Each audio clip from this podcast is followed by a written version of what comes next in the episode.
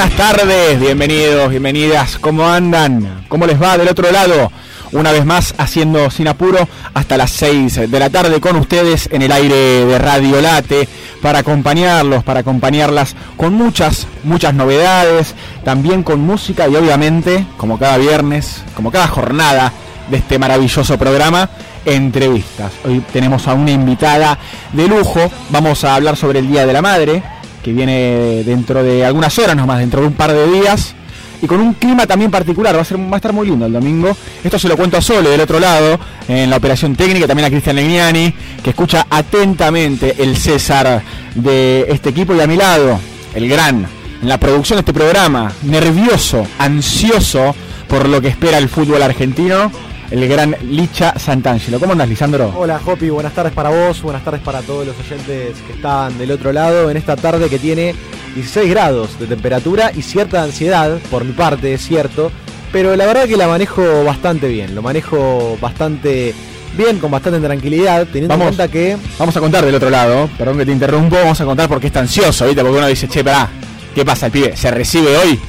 ¿Va a ser el abogado Santangelo? No, no, no, no. El día de la. Madre, por el Día de la Madre. No, menos que menos. Tampoco. Juega Racing, juega la cadena. Sí, pero con tranquilidad. Un campeonato que ya está un tanto resuelto, así que no, no hay mucha expectativa. Obviamente estaremos con los ojos puestos sobre lo que pasa en Santa Fe. Pero bueno, 16 grados la temperatura y a disfrutar de este hermoso viernes en Sinapuro.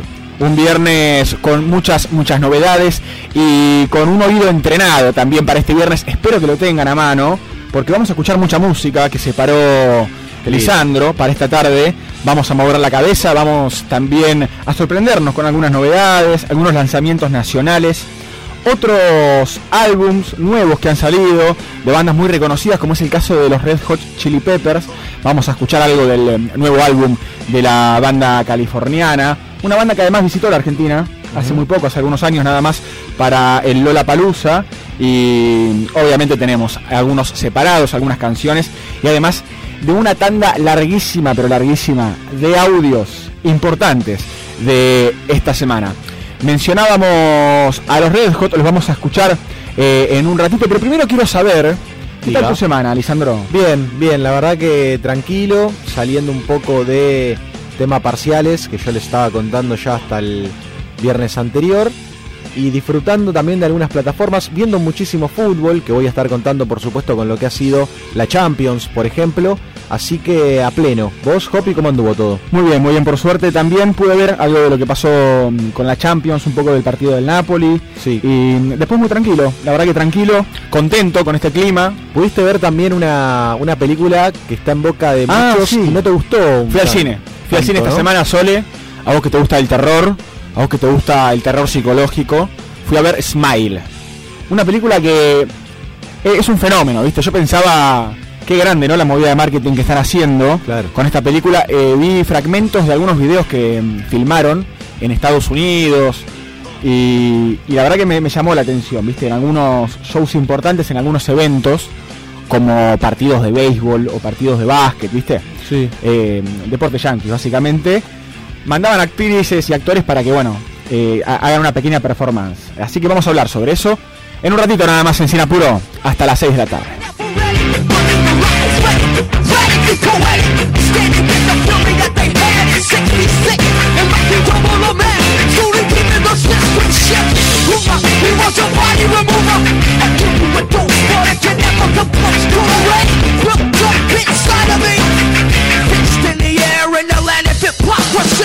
Le recordamos a nuestros queridos oyentes que nos pueden seguir en nuestras redes sociales, Instagram y Twitter. Somos Sin Apuro Radio, el WhatsApp de la radio 11 59 65 2020 y a través de www.late931.com.ar nos pueden escuchar, como también por la aplicación de Late. Y atentos porque en Spotify tenés cargados todos los programas y todas las Sí. entrevistas de Sin Apuro. Más bien, ahí pueden eh, revivir cada momento de esta hermosa jornada de viernes eh, por la tarde. Volvieron los lavaditos. Volvieron los lavaditos de, de Cris Leñani, está contento el equipo. eh, porque hay más citas además para acompañar un poco, ¿viste? Y estamos contentos, estamos de festejo también porque no la pudimos saludar a Sol en persona para su cumpleaños, así que este, este mimo es para vos, Sol. Y también salió el nuevo disco de Babasónicos, ¿eh? Así que vamos a escuchar después en un rato mm, algún, algún extracto, alguna partecita, algún tema que hemos separado para ustedes y también más tarde, más cerca de la mitad del programa, porque se viene una tardecita movida. Vamos a hablar con Paola Lorenzo, que es eh, psicóloga, y vamos a hablar sobre maternidad. Vamos a hablar antes de este Día de la Madre, eh, sobre, bueno, obviamente, mm, más allá, ¿no? De, lo obvio, ¿no? Del amor del que podemos hablar, eh, y bueno, de todas las cosas lindas, creo que está bueno también detenerse en los cambios de paradigma, ¿no? Que han venido con los, con los tiempos, también las diferencias, ¿no? Que hay en la maternidad y en la paternidad también, con el cambio del tiempo, con el cambio de época, y de esto vamos a estar hablando en un rato nada más con Paola Lorenzo, para charlar, para también obviamente hacer un pequeño homenaje a nuestras madres, y también a nuestra madre naturaleza, ¿no? Madre hay una sola, dice Gustavo Cordera, y estamos de acuerdo. Muy bien, muy bien, sí. Eh, perdón, perdón que estoy pispeando bastante el tema de entrada en calor allí en Santa Fe, eh, pero me entusiasma el programa. Eh. Hoy cuando armaba la planilla y, y la rutina. Estoy bastante entusiasmado y con expectativa por algunos temas y unos lanzamientos que también hemos ya prometido, eh, que te van a interesar, te van a gustar. Y separé algo para que la gente escuche del Duki en Vélez. Del Duki ah, en Vélez también, así que todo eso va a estar hoy sin apuro, por supuesto. Sí, qué movida fuerte, ¿eh? la, de, la del trap y bueno, obviamente el reggaetón también, porque Duki también hace reggaetón. Pero bueno, más que nada esto que se denomina muchas veces música urbana y están muy, pero muy, muy arriba eh, en términos también internacionales, ¿no? Pibes que no paran de, colaborar con grandes, grandes artistas. Y traemos a colación lo del Lucky porque está haciendo cuatro veles, ¿eh? Nada menos, nada menor tampoco, para, para el género, ¿no? Uno de los primeros, junto a vos, que se sube a un escenario dentro de un estadio. Claro, y por supuesto, seguramente del otro lado algunos dirán, algunos gallinas del otro lado, y pero hablen de Gallardo, viejo, se nos fue el muñeco, también vamos a estar eh, contando todas las novedades con algunas cuestiones que estuvo contando el entrenador de River y que vamos a repasar eh, a lo largo de, de esta hermosa tarde que tenemos para disfrutar junto a ustedes. Yo decía, 16 grados la temperatura, no sé qué planes tenés para el fin de semana, pero va a estar lindo el fin de semana, va a estar muy agradable y el domingo va a ser un día soleado espectacular, así que a prepararse para lo que se viene. Sí, el sábado quizás hay lluvias, eh, leí por ahí, y el domingo con una mínima de 12 anuncian desde el pronóstico de una máxima de 20. Algo que me encanta, eh, este clima que, que varía, ¿no? Entre las bajas temperaturas y también las altas, el falso verano como, como se lo ha llamado, y, me encanta. Pero hablamos de planillas, no solo la de Sinapuro, sino también las de fútbol, porque se viene mm, no solamente después de una semana movida y movida la redonda, sino también un fin de con mucha acción, ¿no, Licha? Sí, un fin de semana con mucha acción donde se puede definir eh, ya el campeonato, más allá de que matemáticamente eh, tal vez si a Boca no se le da el resultado eh, que, espera, no, no, se consagra este fin de semana, pero igualmente se puede llegar a, encaminar bastante eh, el campeonato. Un torneo que queda on fire y que queda también para, para que sea entretenido. Va a estar todo hoy en un ratito pendiente de Racing, ¿no? si estira un tanto eh, la definición o no, porque vamos a hablar de lo que sucedió ayer. Ayer por la noche para mí fue un partido eh, muy importante dentro de este campeonato. ¿Por qué? Lo que sucedió entre Atlético Tucumán y Rosario Central. Porque claro, eh, quedan tres fechas para que termine el campeonato y muchos ya empiezan a pensar cuáles son los rivales que le quedan a cada uno de los equipos que tienen chances. Tenemos Hoy puntero a Boca con 48, Atlético Tucumán con 45, River y Racing con 44. Lo que pasa es que River ya jugó el partido eh, de esta fecha y posteriormente se dio a conocer la noticia de que Gallardo no continuará. Eh, pero para Atlético Tucumán, anoche, era un partido clave. Atlético, de los tres partidos que le quedaban, tenía dos de local y el último de visitante contra Defensa y Justicia, que no es un equipo eh, que se está haciendo muy fuerte en el campeonato. Entonces, si yo te agrego a este dato, que la estadística dice que Atlético Tucumán en su cancha no había perdido en todo el campeonato, vos decís, bueno, tiene dos seguidos de local, ahí ya tenés 6 de 6 y después tiene que definir con Defensa y Justicia y le va a meter presión a boca. Pero increíblemente Atlético Tucumán ayer no pudo con el Rosario Central de Carlos Tevez. Eh, ahí yo ya te puedo empezar a contar que se se bancó, me parece, Atlético del campeonato, quedó ah. excluido ya de, la chance y por eso decía que ahora la expectativa pasa por lo que suceda con Racing. En Santa Fe que no tiene una parada fácil, la academia para que te des una idea eh, tiene 44 puntos, Boca tiene 48, lo que pasa es que Boca siempre va a jugar hasta que dispute su partido con Gimnasia. Claro, en un partido menos Boca. Claro, con esa ventaja de tener un partido menos eh, para disputar.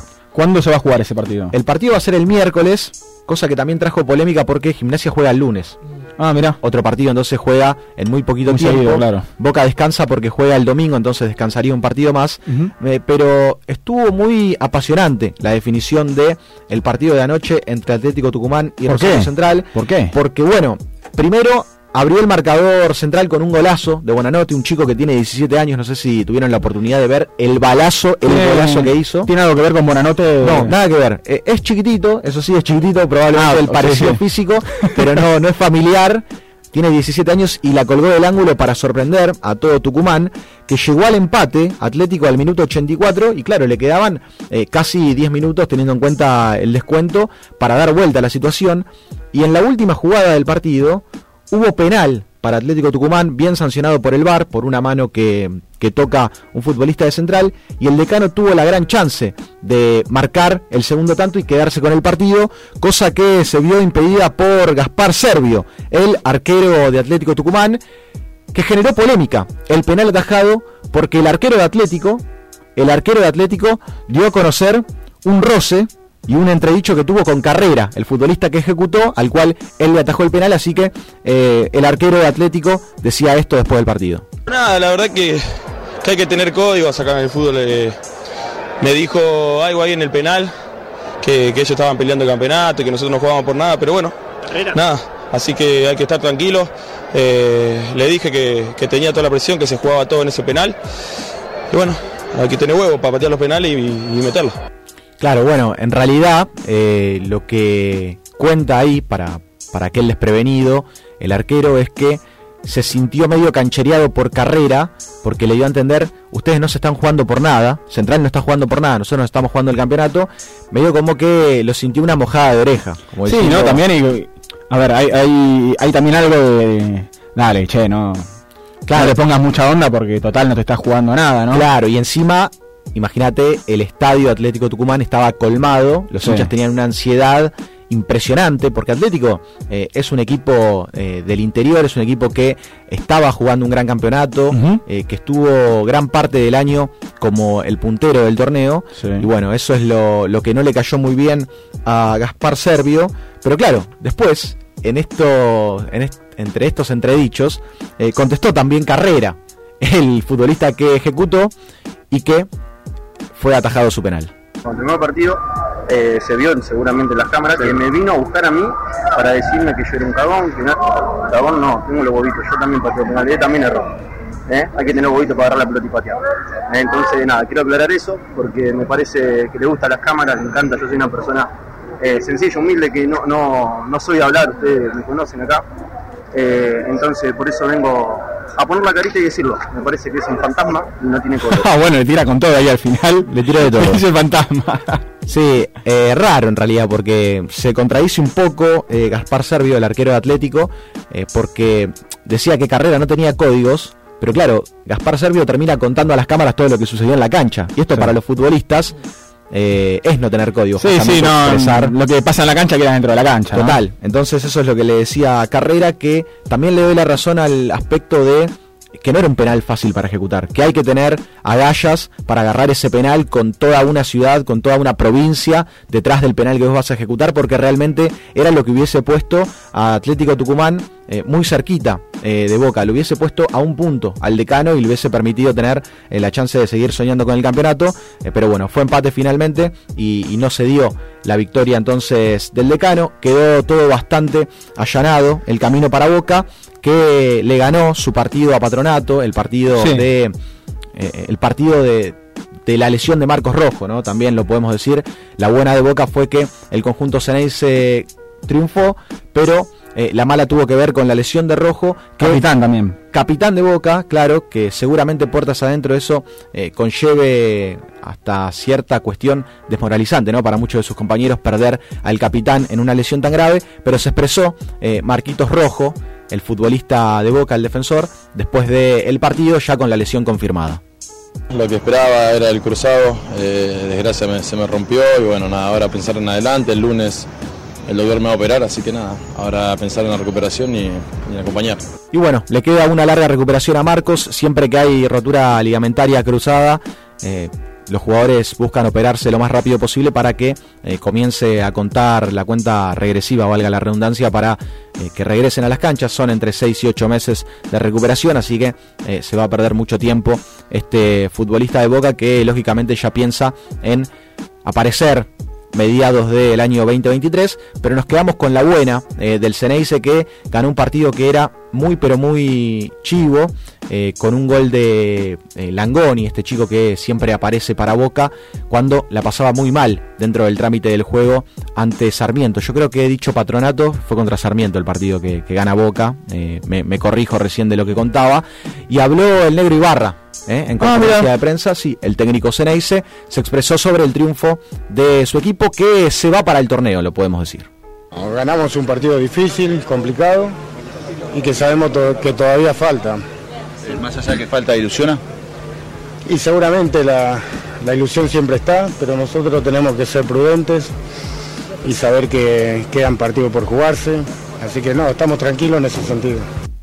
Tranquilidad entonces pide el Negro Ibarra, pero claro, eh, los hinchas ceneices ya quieren pensar en dar la vuelta olímpica.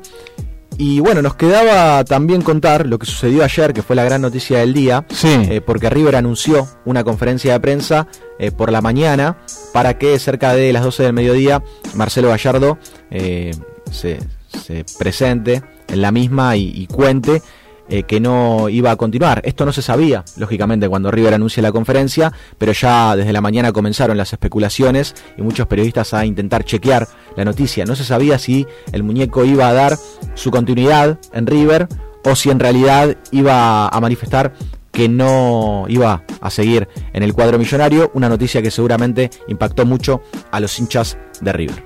Anoche les comuniqué que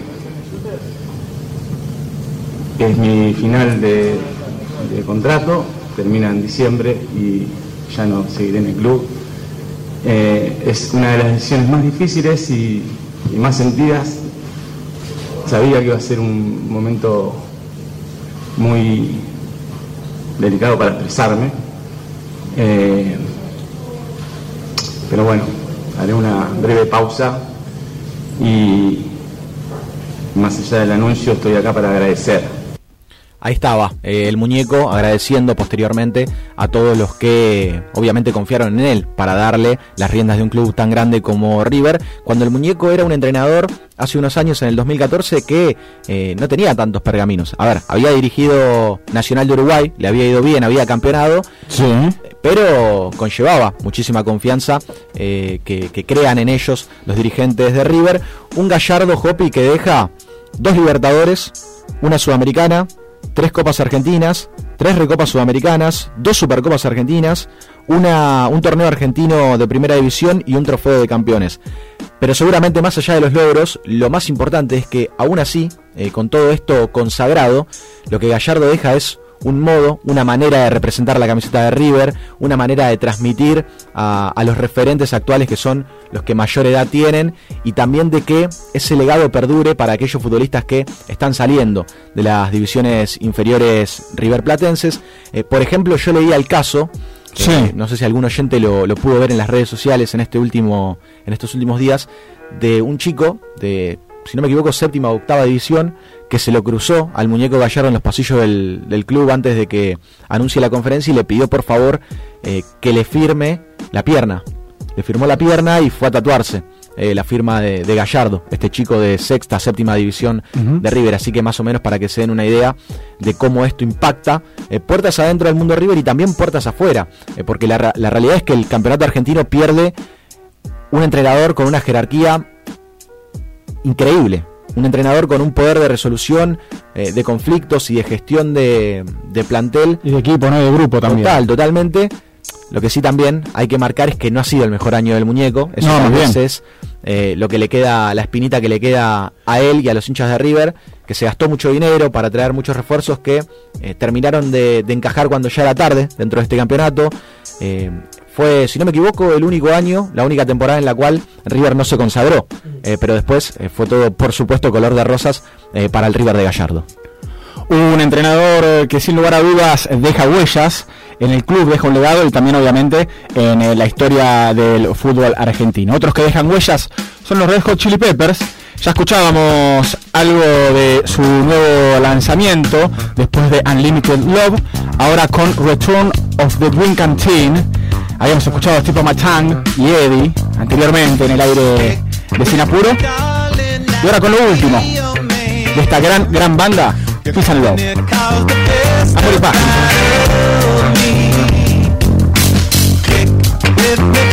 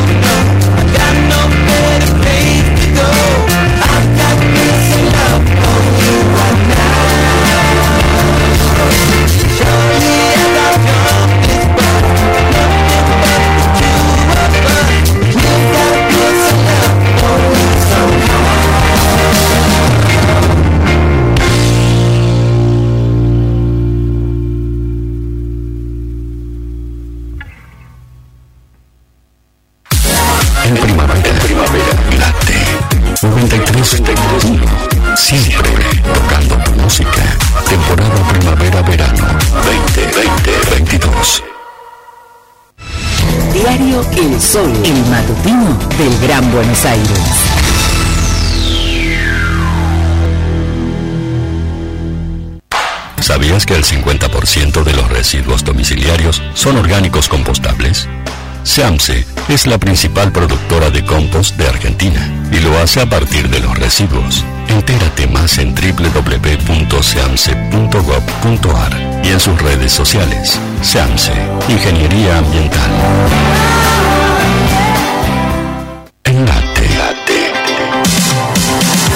Somos Primavera 931, Flor de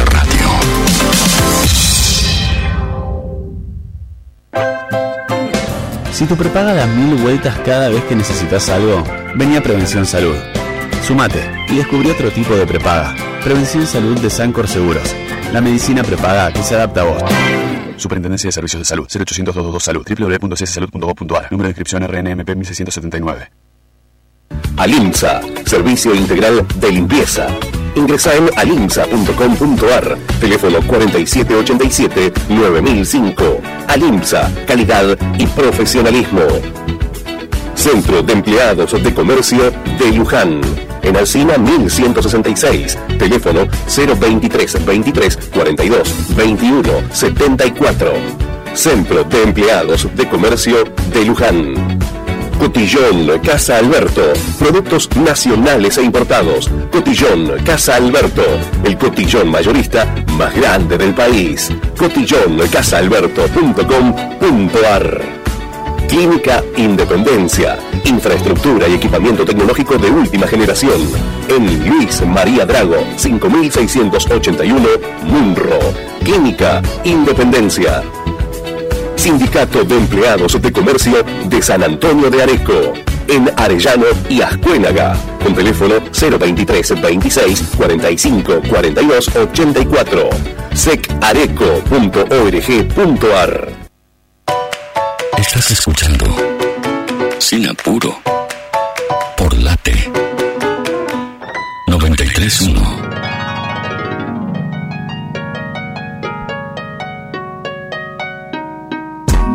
Seguimos en Sinapuro hasta las 6 de la tarde con ustedes, con novedades, con música, con entrevistas y con noticias, algunas lindas, otras tristes, como la muerte de Robbie Coltrane. ¿Quién es Robbie Coltrane? Pregunta Sole. Bueno, es el actor que encarnó a Hagrid en Harry Potter. Llevan 20 años del, del estreno de, de, Harry Potter, ¿eh? Una gran, gran película y un gran, gran actor que murió hoy a los 72 años en un, un hospital muy cercano a su casa en Escocia, la escocés. Uh -huh. y un capo, sin lugar a dudas, uno de los más grandes, por lo menos de la saga, obviamente eh, hablo de las películas, ¿no? Donde encarnó a este personaje muy amigo claro. de Harry. Y, y la verdad que, bueno, obviamente nos entristece porque representa una, un pedacito ¿no? de lo que fue nuestra infancia. Eso te iba a decir, yo no soy muy fanático de, de la saga, de hecho me vi las primeras dos, eh, pero ya en las primeras era aquel que más empatía tenía con Harry, ¿no? El que más también eh, le generaba a los que estaban viendo la, la serie o la saga por su cercanía. Sí, por su cercanía, siendo un hombre muy, muy solitario, ¿no? Muy amigo claro. de su perro, muy amigo de la araña también, ¿viste? Eh, un tipo que tenía su lado solitario, triste, uh -huh. y bueno, ahí con Harry eh, habían pegado onda, se podría decir que ranchaban, ¿no? Sí, sí, es verdad, es verdad. en términos actuales, eh, así que. Además, un personaje muy gracioso, eh, Hagrid, de la película, ¿viste? Es como un personaje de esos que, que, tiran comentarios a lo último de la escena, ¿viste? O que ponen caras que ya te hacen reír. Y además, el primero que se metió con, con el bully de Harry, que ah, es verdad. su primo, cuando, cuando le, le, le pone una cola de chancho en el primer libro. Que en el libro además es gigante Hagrid, o sea, en las películas, si bien es enorme, por una cuestión de efectos especiales y demás, y el actor también era enorme, en los libros es todavía más grande Hagrid, es un tipo eh, casi un gigante, ¿viste? Claro, lo definen eh, muy... Enorme. Y habló J.K. Rowling, eh, la despedida de ella, y dijo, nunca volveré a conocer eh, a nadie remotamente como Robbie. Mirá. Tenía un talento increíble, completamente único y fui más que afortunada de conocerlo. Trabajar con él y reírme a carcajadas con él. Envío mi cariño y más sentido pesan a su familia, sobre todo a sus hijos, agregó la autora de la saga de Harry Potter, que también estuvo envuelta en polémicas. De hecho, hay una teoría a ver en Twitter interesante. ¿Qué, qué cantidad de teorías? Eh, sí, sí, sí, es una teoría porque le pegan, ¿viste? A JK Rowling por sus comentarios Ah, sí, me eh, de tinte transfóbico, ¿viste? Sí, me la has contado. Y bueno, hubo una teoría dando vueltas, una teoría loca. ¿eh? Esto, por favor, tómenlo y co- con pinzas pinzas grandes. Como de dónde viene, ¿no? Sí, De- muy bien, como de- de dónde viene, exactamente. Y, y dicen que bueno, que en realidad es ella sigue dentro del closet y que ella en realidad eh, es un varón trans, dicen, y que por eso es como que le cuesta como asumirlo. ¿Viste como el homofóbico que, que en realidad, viste, decís, che, este me parece que, que duda. Claro. De, de- su, de su orientación, ¿viste? Claro. Bueno, algo así, están ahí eh, aventurando. Eh, en Twitter, bueno, esto, esto es lo que sucede cuando, cuando pasan estas cosas, ¿no? Haces comentarios de ese tipo y, y dejas que las redes hagan, hagan lo suyo. Hay también una nota muy interesante en página 12 de cómo están hoy los actores de Harry Potter a 20 años del estreno ya de la película. Daniel Radcliffe, Rupert Grint, el, eh, el que interpreta a, a su mejor amigo, ¿no? A Ron, a Ron Weasley, y la genia, la gran Emma Watson eh, también, ¿no? Que muchas veces, viste, son, eh, son actores y actrices que hacen papeles así y después no los ves mucho, muy seguido. Además que alguna otra aparición de Daniel Radcliffe, algún papel, obviamente, como protagonista.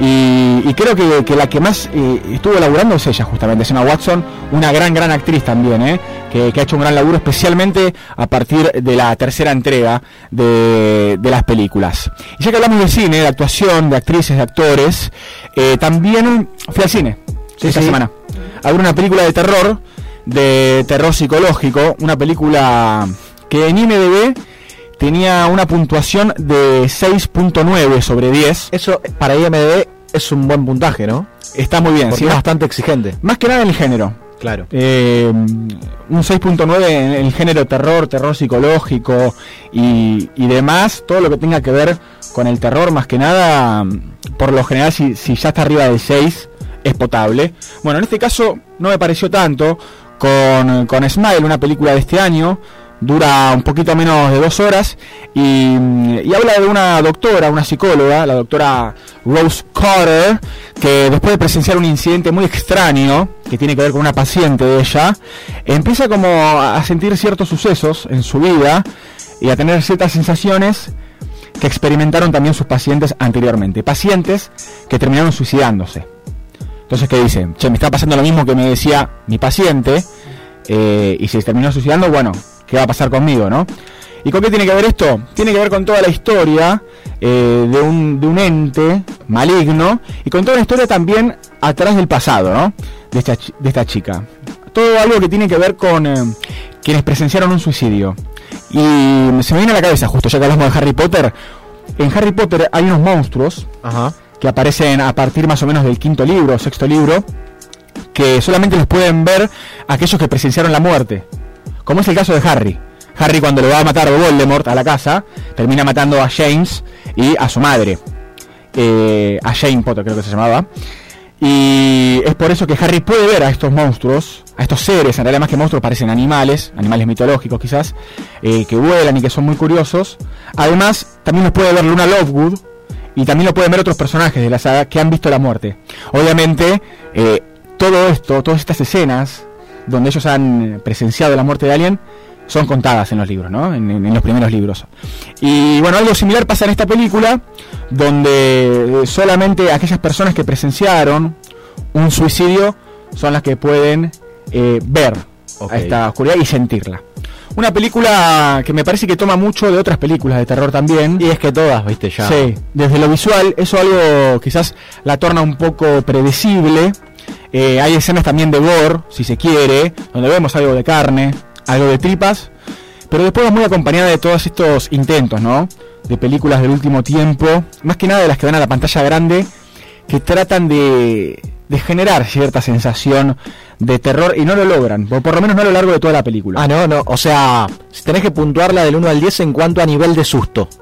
A nivel de susto te diría alto, pero Ah, eh, es como que abusan un poco de, los recursos. Jumpscare es una mezcla entre salto y susto. claro. Entonces, ¿qué hacen? Te, El recurso fácil. Claro, en una misma en una, en una misma escena, viste, quizás te meten dos o tres ruidos fuertes, viste, así que claro, sí. la gente se levanta de la silla. Impactante. Eh, pero después no, no, no logra generar esa sensación constante, viste, de tensión. De hecho, esto se ve en el cine. Y que ya no sé si tiene que ver con, con la cultura del cine. Acá ya me siento viejo, diciendo esto un viejo choto.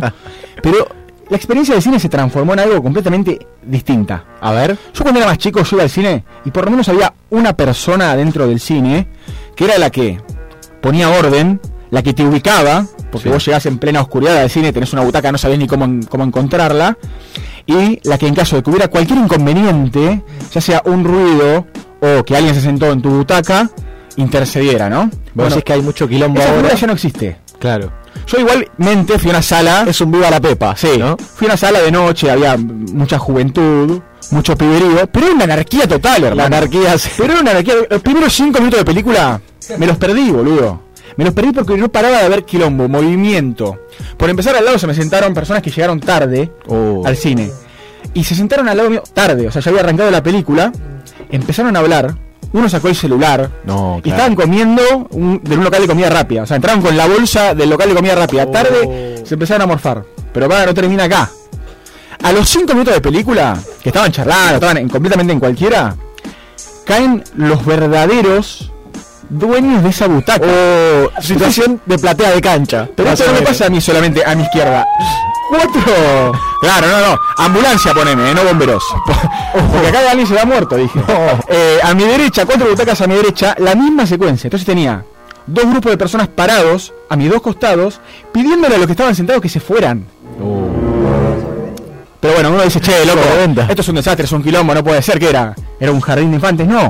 El problema del cine, que no tiene nadie ahí poniendo orden, con una linternita, eh, vos vas acá, vos vas allá. Porque claro, el que llega tarde, o el que tiene un asiento de mierda, vamos a decirlo así, tenés primera fila. A mí personalmente no me jode, bancatela. Claro, ven que arriba no hay nadie y dicen, vamos, vamos a subir arriba. Y el que, el que estaba arriba llegó tarde. Claro. Que está perfecto si llegas tarde, eso no tengo drama. Llegaste Pero tarde, sí. tu butaca. Jugar ahí, claro. Pero bueno, pasa todo este tipo de cosas. Entonces ya arranqué la película medio. Y, Viste, medio tenso. ¿viste? Mal predispuesto. Mal predispuesto. Mal predispuesto, bueno. Y tampoco me sorprendió mucho la peli, Smile, como les contaba, que, que tiene una movida de marketing muy fuerte atrás, ¿viste? Sí. Y ya como tienen esta movida de marketing, ya si, si, mm, si están tratando de llenar con esto, eh, debe ser que quizás porque va a ser agua, ¿viste? Como cambiemos. Eh, entonces como que me fui un poco decepcionado, aunque alguna que otra escena sí me gustó, eh, principalmente porque la actriz es muy buena, Sousie Bacon, Sousie Bacon, si quieren, eh, con la aparición también de Kyle Gallner también, una buena actuación, y después no tanto. No es el caso de Jesse Usher en el papel de el marido de esta mujer que está atravesando una situación tremenda. Pero tremenda, ¿eh? eso sí que eh, reconozco. Está bien. Ella de alguna forma eso. logra, con fisuras en el guion y todo, porque es como muy inteligente para que le pasen ciertas cosas, pero logra transmitirte esa, esa sensación de desesperanza y de ansiedad y de que nadie la entiende. Es como que nadie la entiende a ella y bueno, la verdad que su pareja un poco que no la acompaña, ¿viste? Y ahí también hay algo flojo, ¿no? Porque digo, es poco real, es poco verosímil. Que el tipo diga, che, no, me parece que mi germo se está volviendo medio loca, yo me rajo. ¿Viste? Claro. Eh, La fácil no. Claro, viste, cosas que, que hacen ruido en la peli. Y, y la verdad que, que a pesar de eso, bueno, tiene algunos momentos lindos, algunos eh, momentos no tanto. Pero esa fue mi experiencia. Ok. Eh, recomiendo quizás verla cuando esté en alguna plataforma o en algún Sí, otro lado. No tarde. basta una entrada al cine para ir a ver Smile, chicos. No, no, que hay mejores películas, hay mejores entregas. Hemos hablado de Marianne, en, eh, que está en Netflix, una, una entrega que viene de Francia también. Quizás de- desde lo desde lo visual eh, mucho más más interesante, ¿no? Ah, mira. Eh. Lo mismo que las películas de Ari Aster, que nos hemos cansado de nombrar acá también en Sinapuro. Pero Yo el otro día, hablando Sí. de terror, había recomendado eh, de La Maldición de Hill House de Mike Flanagan, el mismo que, que hizo La Maldición de Hill House, El Club de la Medianoche, así que un pequeño eh, recordatorio para aquellos que quieran ver terror en plataformas, este thriller creado eh, por Flanagan que desde el 7 de octubre ya está disponible en la plataforma de la N, ¿no? En, en Netflix. Y también, también, eh, me pego acá a lo que comentaba sobre el fallecimiento de, de Robbie Coltrane, cómo increíblemente a partir de la noticia comienzan a surgir eh, otras noticias u otras búsquedas en las redes sociales. Ha sido de lo más buscado eh, donde se puede ver la saga de Harry Potter. Eh, Sí. La saga completa. ¿No está en Netflix? ¿No Eh, lo habían puesto? Bueno, lo que pasa es que muchos ingresaban eh, por esta cuestión de que eh, estuvo en Netflix, pero ahora se mudó a otra plataforma y es HBO Max. Así que para aquellos que eh, recién eh, escuchaban la noticia que contaba Hopi, por ahí les nació esa- esas ganas de volver a ver algunas secuencias de, la saga, bueno, está en HBO Max en estos momentos. Y yo, como siempre, como siempre, traigo alguna recomendación que viene por el lado de- del deporte. Qué linda Eh, costumbre, Licha, esa. Sí, está buena porque en esta ocasión la puedo emparentar con una noticia que se va a dar en los próximos días, eh, porque en unos días, el 18, si no me equivoco, sí, el 18, en cuatro días, eh, regresa la NBA. Mirá, Vuelve la NBA y curiosamente se dio a conocer un documental en Netflix, eh, una serie documental en Netflix, producida por LeBron James y Mirá. Dwayne Wade, eh, dos grandes basquetbolistas, que, se- que se llama eh, The Redeem Team. este documental de Netflix de básquet. por el equipo de la redención. Totalmente, que eh, cuenta sobre la consagración del equipo de básquet de los Estados Unidos en los Juegos Olímpicos de Beijing 2008. ¿Por qué este documental tuvo mucha repercusión en nuestro país? Porque en un momento, cuando cuentan y cuando hablan sobre cómo se está armando el equipo, eh, los estadounidenses y los protagonistas, los jugadores de básquet, Entre ellos LeBron. entre ellos, sí, claro, entre ellos cuentan que tuvieron que enfrentar en Atenas 2004 al equipo de Manu Ginóbili. Claro, a ese gran gran equipo argentino equipo. eh, de básquet, la generación dorada. Que nos la llevamos a casa. Totalmente, claro, eh, la generación dorada le gana un partido de básquet muy importante a los Estados Unidos. No la llevamos, yo me metía, ¿viste? Yo No, no, no, no, está perfecto. Es que la generación dorada nos pertenece, querido. Nos Claro, somos pertenece. contemporáneos. Total, totalmente. Y... Perdón, ¿eh? Sí. Me- Nada que ver. Diga. O quizás sí.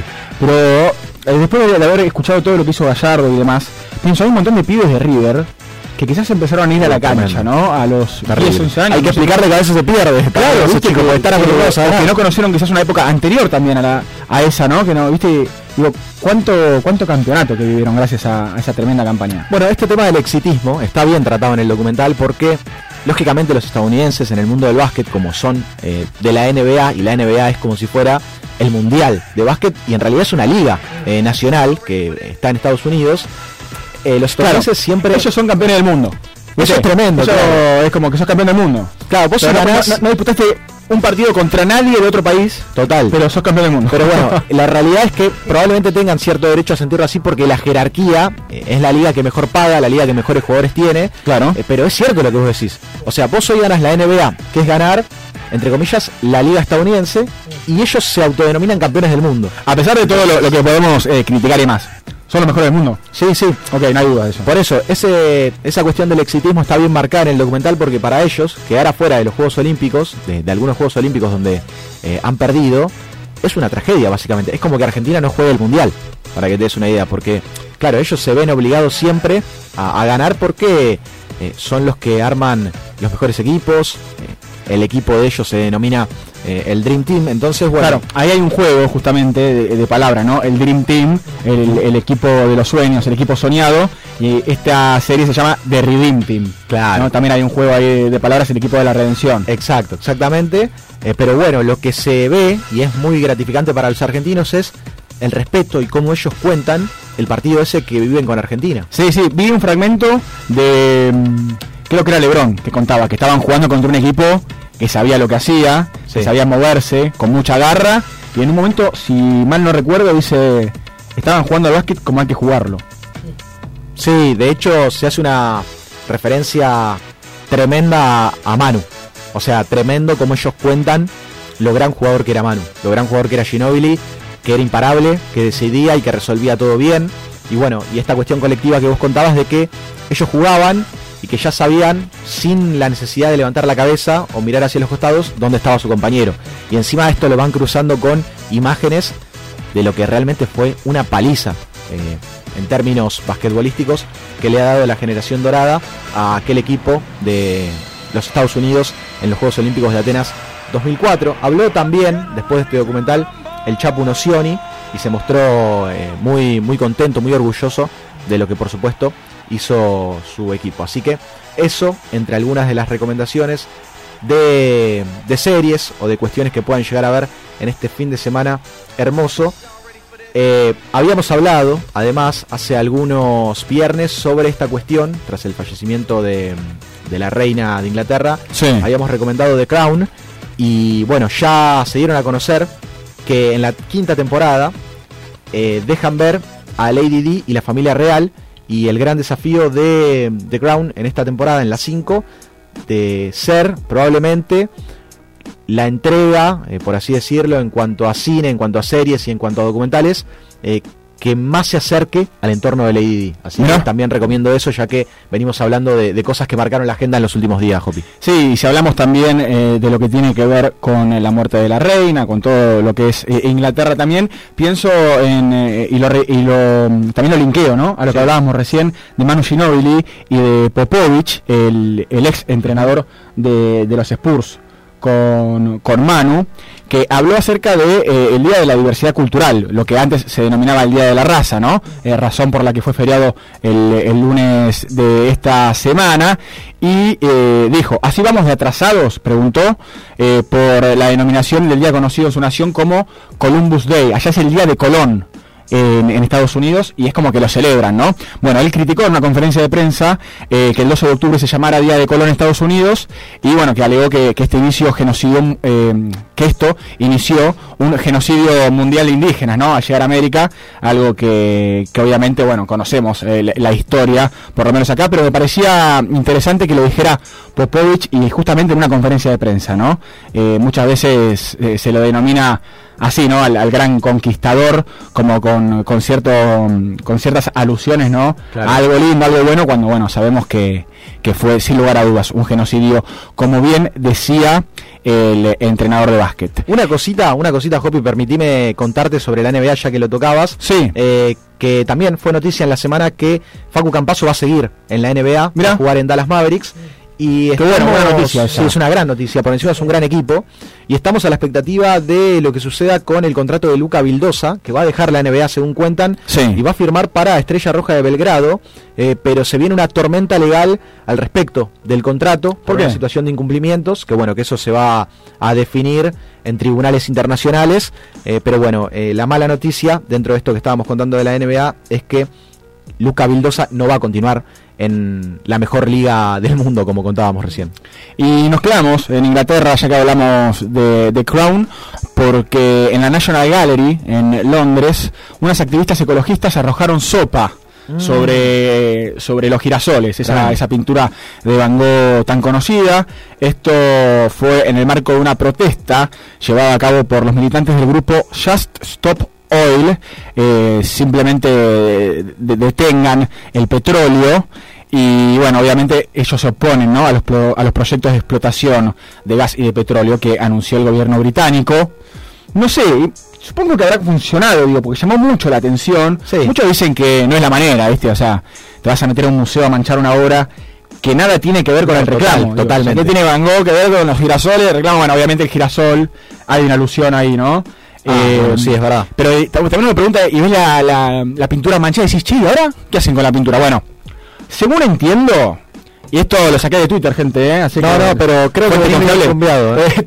Hay un cristal que protege Sí. a estas obras que valen millones y millones de dólares. No sé si vale mil millones de dólares esta, esta, esta cosa. Sí, te diría Esta que... cosa, le digo, si fuera a volver. Sí, sí, este, sí. este cuadro, esta obra de arte. Esta pinturita. Eh, pero, pero es tremendo, y es tremendo el audio también, que, que no lo vamos a pasar porque tiene mucho silencio en el medio, está en inglés, pero el momento en el que sucede esto, viste que en el cine no hay nadie que, que- que te ubique, bueno, en el museo tampoco, aparentemente. Parece que no hay nadie Las pelaron la sopa así nomás. Claro. Y bueno, claro, un par pensaron, van a hacer una performance eh, Andy Warhol, no sé qué van a hacer, no. Mancharon todo así de una y se escucha un- unos como gritos de, de sorpresa, ¿viste? Y automáticamente él impide por la seguridad, ¿viste? Gritan seguridad. Y, y las pibas después explicaron por qué lo hacían, ¿no? Bueno, así que hay, Pero debe- mucho de vuelta con el tema. Debe ser delito esto, ¿eh? Me imagino. Eh, Obvio que es delito. Sí, sí, sí. Eh, se van a pasar unos días adentro. Aparte, estás eh, de alguna manera atentando contra mm, algo que es cultural, ¿no? Contra patrimonio Terrible. cultural. Sí, sí. Eh, de alguna manera, imagino que eso tendrá sus, sus consecuencias. No podés ir preso por esto tampoco. No, no, bueno, pero... Eh, Tenés que ponerla. algunas... Ah, claro, bueno, Taca, taca, económica. Como diría el ferretero de Peter Capusotto. Se, mm, se dio a conocer también lo que va a pasar en el Lola Palusa Argentina Polémica, del ¿eh? 2023. Porque se reveló su line-up de lo que va a ser este gran festival durante el 17, 18 y el 19 de marzo en el hipódromo de San Isidro. Una de las bandas que, va a estar formando parte de este lineup es Blink 182, que viene de sacar un tema también. Esta banda estadounidense, este trío estadounidense de la época de los 2000. Yo me acuerdo en aquella época comprar discos de, esta banda, una, una especie de, eh, de rock y de punk, ¿viste? Eh, muy interesante, no sé si la recordás. No, no, no recuerdo, no recuerdo. Ahora sí sé que trajo mucha polémica el mundo de, de Lola Palusa con el lineup, eh, que muchos no, no estaban eh, tal vez muy conformes con todas las bandas, que ha perdido probablemente un tanto de, de jerarquía, ¿no? El Lola Palusa con el correr de los años, Hopi, ¿puede ser? Y es un festival principalmente apuntado a un público muy joven, eh, con, con bandas, con muchas bandas emergentes, y quizás sí han perdido, han, han ido perdiendo renombre, ¿no? Eh, bueno, uno de los nombres grandes que, que ha traído Lola Palusa, entre tantos otros, es Jack White, por ejemplo, los Arctic Monkeys, que vienen ahora para el Primavera Sound Festival. ¿Los Red Hot puede ser? Los ¿O Red Hot también. fueron? No, no, los Red Hot también vinieron. Bueno, Fito Páez, también obviamente artistas de renombre nacional. Claro. Pero creo que lo que más genera polémica es cuando no traen gente de afuera, muy importante. En este caso viene Drake, Claro. también, que Drake subió al Instagram la, el lineup de Lola Palusa Argentina y le borró los nombres Ah, de las bandas sí. no conocidas. Dale, chabón, media pila. Es que dicen que es una práctica que Es común. que claro, es común entre los que suelen protagonizar eh, seriamente el lineup, eh, que ya lo había hecho otro gran artista. Así que bueno, se suma entonces a esta eh, moda de, de los grandes de, de tachar a los de abajo, ¿no? De tachar a los superiores. es publicidad gratis, ¿viste? Dice, no te voy a, no te voy a decir o no te voy a poner en mi Instagram a vos que no te conoce nadie, yo siendo Drake. Y estamos escuchando lo que mm, soltó en este en estas últimas horas nada más eh, este grupo que es Blink 182 al borde Edging.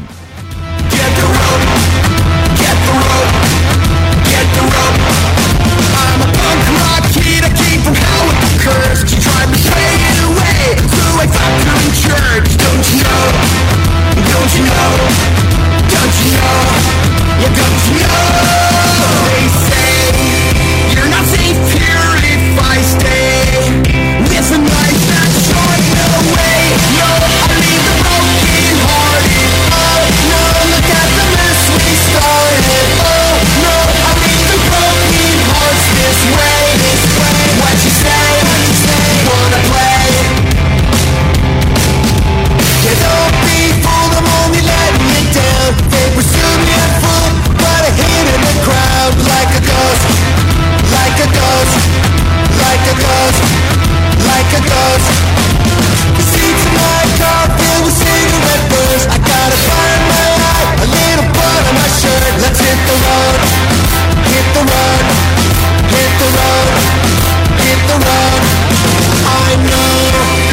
54 minutos pasados de las 5 de, las 4 de la tarde. Escuchamos música, escuchamos a Blink 182 haciendo Etching, pero no es la única novedad de esta semana, ¿no, Lisandro? No, hay muchísimas, hay muchísimas novedades y en este caso traigo eh, para compartir con ustedes, queridísimos oyentes eh, de Sinapuro, un nuevo lanzamiento eh, que tiene que ver con un artista que no hemos escuchado en el último tiempo aquí en Sinapuro, por eso también quería compartirlo para no ser muy reiterativo.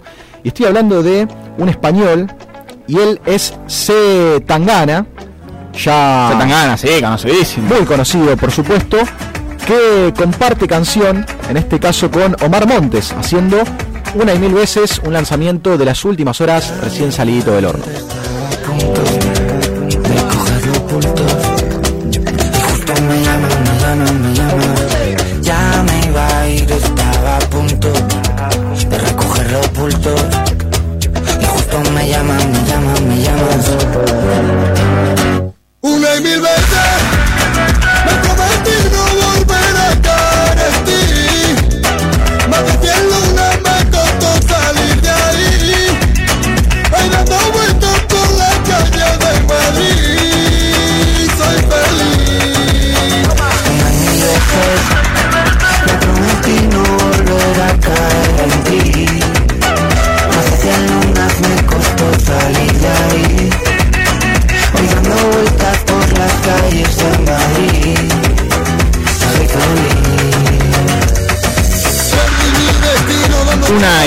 Veces. Lo puedo escuchar a Z Tangana. La verdad que nos hace mover mucho, ¿eh? Nos hacía recordar algo del flamenco también, ¿no? Ese, ese ritmo, ese estilo de, azúcar moreno que nos, que nos ofrece este artista. Hay un Tiny Desk de Z Tangana espectacular. Mira, espectacular. Mira, mira, qué bien, lo voy a buscar después el Tiny Desk. Vienen haciendo unas presentaciones impresionantes, ¿eh? En el, en el pequeño escritorio, la verdad que, que vale mucho la pena. Y también han pasado por allí algunos artistas y algunas artistas de nuestro país, como lo son Trueno y Tiago también, que sacaron un remix, un remix del barrio, Temazo. Hood Remix, Trueno y Tiago, dos de los referentes de la música urbana argentina, dos de los grandes raperos también y freestylers, Ajá. porque son pibes que rapeaban en batalla de gallos. Y así obviamente crecieron hasta llegar a ser eh, Hood Remix. pensando again Cómo darle la vuelta al planeta temprano Si vuelvo para hood está mi lane Pero si no estás tú no me haces bien Vivo en un déjà vu pensando again Cómo darle la vuelta al planeta temprano Las cosas sí cambiaron, no te miento, Mike.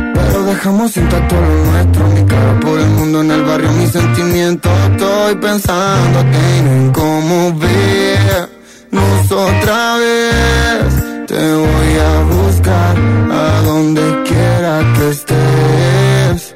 Nadie preguntó qué es lo que querés. Y ahora doy la vuelta al mundo con la luna a mis pies.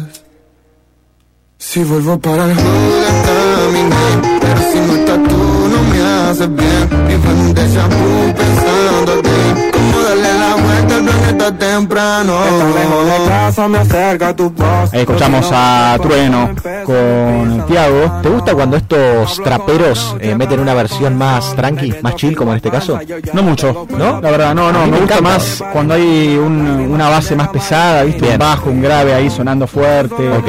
Eh, sí me gustaron mucho los discos de Trueno. Atrevido me gustó muchísimo, la verdad. Claro, con grandes colaboraciones también, con Alemán, con Woz. Y bueno, lo que comentábamos, ¿no? Hace un rato nada más que me perdí aparte en el comentario. Lo que quería decir también, ¿eh? A ver. ¿Cuánto rock tienen estos pibes? Sí. Algo que Trueno dice en uno de sus álbums. eh, somos el nuevo rock and roll, ¿no? Pero me refiero eh, en términos más culturales. Pienso en Dylan, por ejemplo, este artista también del trap, que la viene rompiendo, con un público muy fiel también. Hizo un Rex el otro Y día. un estilo tremendo, sí, en el Gran Rex estuvo presentándose y, y la verdad que la están rompiendo, la están rompiendo muchísimo y tenemos más novedades. Vos me querías contar algo que había pasado en el, eh, en el recital de Duki. Sí, eh, que bueno, más allá de que ha sido un gran éxito, eh, llama la atención y se han viralizado imágenes de lo que fue el comienzo de uno de los recitales. Te voy a contar sobre este temazo eh, que es Givenchy. ¿Por qué? Sí, lo ubico, lo ubico. Claro, uno de los recitales lo abrió con ese y el otro lo cerró con ese, así que lo utilizó de muy buena manera y se viralizaron las imágenes de los jóvenes y de todas las personas que fueron a ver al Duco saltando. Era un poco que no tenía mucho que envidiarle a Jijiji. Mirá, lo que te digo. eh, todo esto pasó en Vélez y lo escuchamos en vivo. El Duco haciendo Givenchy.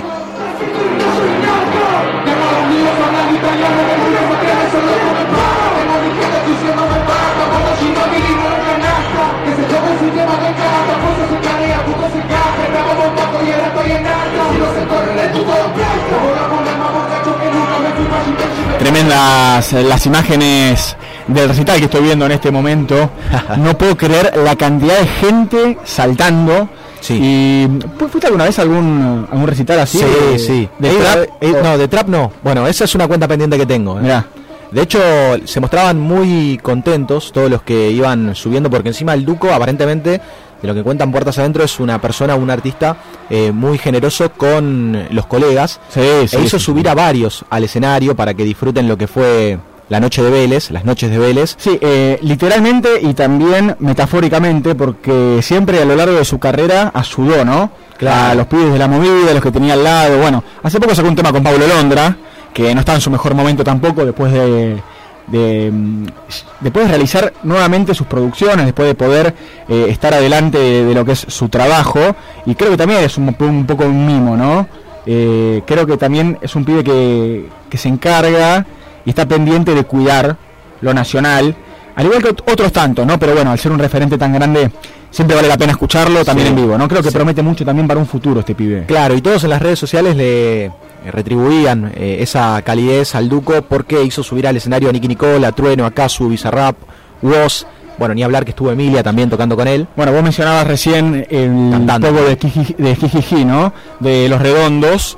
Vos tiene en uno de sus CDs un, un tema que se llama eh, Luz Delito, haciendo también referencia, ¿no? A Los Redondos.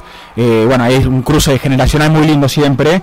Como también participó Trueno en un cruce interesante con los fabulosos Cadillacs, ¿no? ¿Esto fue en Monterrey? Sí, sucedió en un recital en Monterrey que también, esto en vivo, en, esta versión en vivo de la playlist de Cine Apuro, eh, comparto que los mexicanos se volvieron locos cuando vieron a, a Trueno arriba del escenario y también, bueno, ya es conocido, lógicamente, eh, cómo ellos eh, adoptan como propios a, a los fabulosos, los quieren muchísimo, en México y en Monterrey donde sucedió esto que estamos escuchando.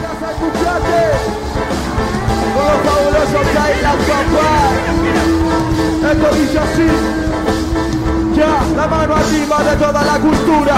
Del pueblo que no siente quemadura. Y aunque vengan con la mano dura, somos de la generación que se caga en la dictadura. Para que a todos les duela, somos de la nueva y de la vieja escuela. De la dama capela, me cago en Porfirio Díaz, me cago en Videla. No hay para los dictadores, los raperos ya somos los mejores. Pero si le duele seguro que ahora todos los alumnos somos los profesores. Yo soy un mal bicho, vengo del disparo de hambre, vengo del nicho. Y todo lo que he dicho, yo lo hago porque soy real, nunca por capricho. Para todos los guayos de Argentina, para México y para toda América Latina, ya nunca de quiénes somos los que están mirando encima. Que los políticos no saben la cabecilla. No falla, ¿eh? No decepciona sin lugar a dudas, Trueno. Después de haberlo escuchado y verlo con, eh, con Damon Albarn. Sí. En, en aquella gran, gran aparición y colaboración del artista argentino de Trueno durante la performance de Clint Eastwood, uno de los temas más conocidos de Gorilas, que también comentábamos por aquella época el gusto que tiene eh, Lizzie Albarn, creo que se llama, no me acuerdo el nombre de pila, de la hija de este artista británico, por, por Trueno, bueno, y por, otros artistas también de, de nuestro país. Y hablando de artistas de nuestro país, que también, si hablamos de polémicas, muy difícilmente la encontremos fuera de ellas, es Tini, que sacó un tema, un tema con Osuna, un tema que me hace acordar a las redes sociales. Claro, sin duda, porque... Está de moda, viste, ahora, es todo, es todo un reel. Correctamente, así se llama esta canción. Que el reel viene en realidad. ¿Está pescando? Es la, es la propuesta de. ¿La pesca Tini? Claro, es la deportiva le gusta. En realidad es la, la propuesta de Instagram para asemejarse a TikTok. Claro. Eh, con estos videos rápidos, eh, bueno, hacen referencia allí Tini junto con Osuna.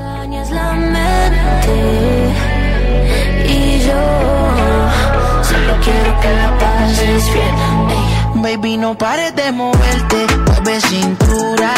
Ah, si tú me dejas, contigo yo quiero perderme para hacerte locura.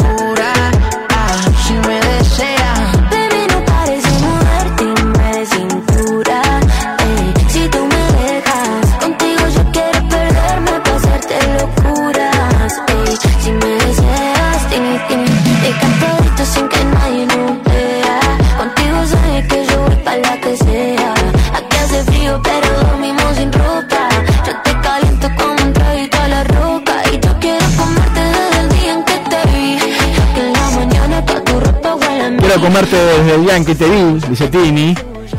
Pienso también en que hubo polémica respecto a su cuerpo, a su peso también, mucho, mucha opinión respecto de si está bien o no alimentada y demás, porque eh, parece que, bueno, o, o- o- o también escuché y, y se lee constantemente que, que hay como una nueva cultura también medio de, de comer poco, viste, como que están, están muy de moda Romantizando la- sí, romantizar la, la delgadez absoluta, ¿no? Eh, y, y entiendo que también se peleó con De Paul. Claro, eso fue otra de las novedades de la semana. eh, pasa que, claro, se va acercando Qatar y me da la sensación de que de todos lados eh, hay noticias, hasta incluso desde el lado sentimental de los futbolistas. ¿Cómo rompen con eso, eh? Sí. Flaco, dejalo, que tenga sus quilombos, que tenga sus, sus amores o desamores, ¿o no? Sí, sí, O correcto. sea, tampoco que el Diego en el 86 estaba eh, tranquilo en la biblioteca. Y además es la noticia que, que muchos están esperando porque eh, al haber dos personas con tanta, no sé si trascendencia, pero eh, claro, Fama. su- Suena muy fuerte, claro, fama. Sí, sí, fama. La palabra trascendencia suena muy fuerte, sin duda. Por eso dije no sé si trascendencia, eh, pero muy influyentes en eh, lo cotidiano. De hecho, hubo notas en las que De Paul decía, los dos hacemos muy feliz a, a la gente que nos sigue por el fútbol show y ella por la música. Eh, bueno, eh, la novedad o lo que se está contando es que ya se estarían separando eh, Tini y Rodrigo De Paul. Qué tristeza, De, de hecho, Absoluta tristeza. bueno, es que hay una teoría también que muchos decían cómo va a perdurar una pareja con dos egos tan grandes. Claro. Entonces, eh, un poco que se esperaba la noticia en algún momento. Era inevitable, era inevitable. Total. Eh, era inevitable la caída de este hermoso romance que nos dio la Argentina. Y, y no solamente dio de qué hablar por, por su situación eco- eh, económica, por su situación romántica, ¿no? Viste como Facebook. ¿Cómo es que dice Facebook? ¿Situación amorosa? Situación Eh, sentimental. sí, situación sentimental. complicada, eh, en este caso Tini, porque además le tiran de todos lados. Ahora tuvo problemas con un obispo uruguayo por su tema, la triple T. Este que está sonando ahora. Sí. antes de las 12.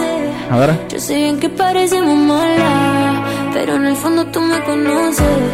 Que en mi cama. Un reggaetón también, ¿no? Este fue sin duda el tema más escuchado del año. No ¿Sí? te dudas. Sí, hasta el No. hartazgo te diría.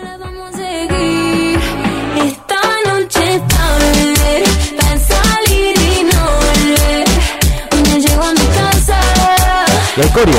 El coreo playback. Cristian Legnani haciendo playback del tema de Tini, de la triple T. Sí, karaoke en sin apuro. Y un obispo uruguayo salió a criticar a Tini por esta letra que bueno, obviamente según él promueve promueve cosas malas, promueve blasfemias y promueve cosas feas. ¿Ustedes han escuchado las letras? A ver. Sí, la estamos ¿Quieren escuchando ahora. una? En sin apuro. La triple T, que será Tini, Tini, Tini. Qué inteligente. Dice así. Y que nadie se escandalice, por favor. No, no, no.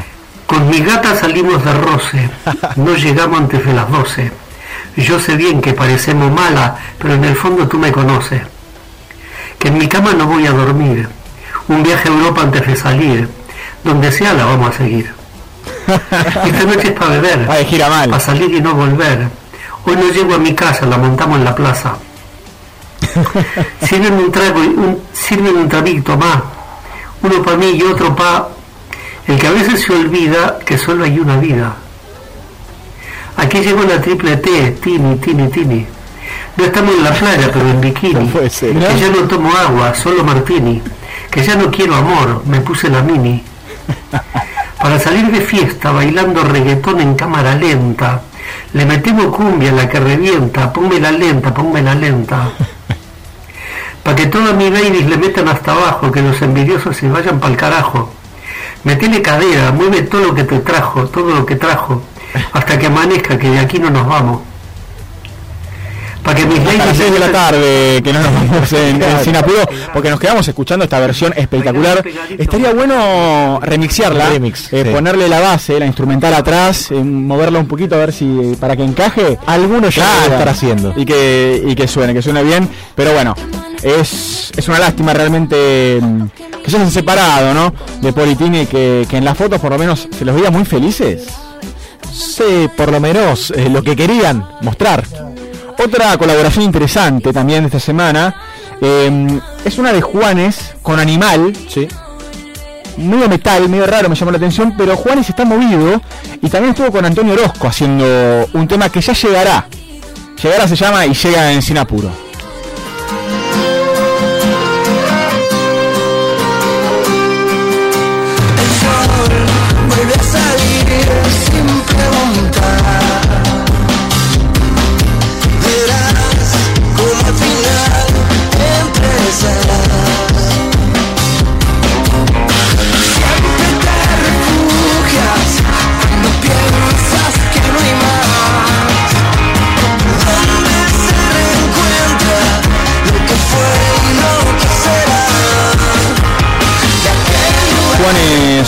Junto al cantante mm, español Antonio Orozco haciendo Llegará. Una muy linda colaboración. Juanes de la camisa negra. Total, totalmente. Que la verdad lo tenía un tanto perdido en el radar. Pero vuelve. Vuelve de a poquito. Y llegó. Llegará. Sí, sí, siempre está haciendo, siempre está activo, haciendo colaboraciones. Bueno, una voz muy fácil de, de reconocer y justamente Sole, yo escuché el tema, mm, el tema este tan, tan metalero que hizo esta, esta colaboración tremenda de Juanes. Porque el pibe le gusta muchísimo el metal también. Sí, sí, sí. Le gusta el metal y, y no, no le tiembla el pulso a la hora de meterse de lleno en este género tan lindo también, ¿no? Eh, que es el metal y que nos damos el lujo de, de escucharlo en, en Sin Apuro. Ahí lo tenemos. Versión de Enter Sandman. Qué bueno. De Metallica. En este caso movemos la cabeza. Interpretando Juanes. Saca la camisa negra. Pone el chaleco de cuero. Y entra.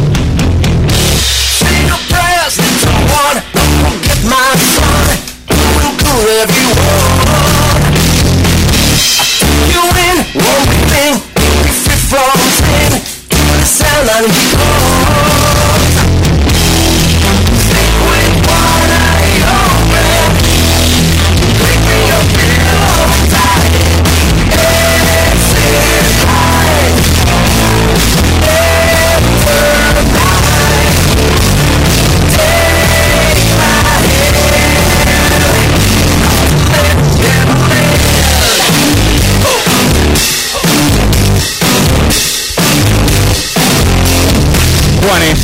en Sinapuro haciendo Enter Sandman con eh, la mirada sorprendida de Chris Legnani diciendo che este es Juanes miralo a Juanes eh Sí, sí, sí.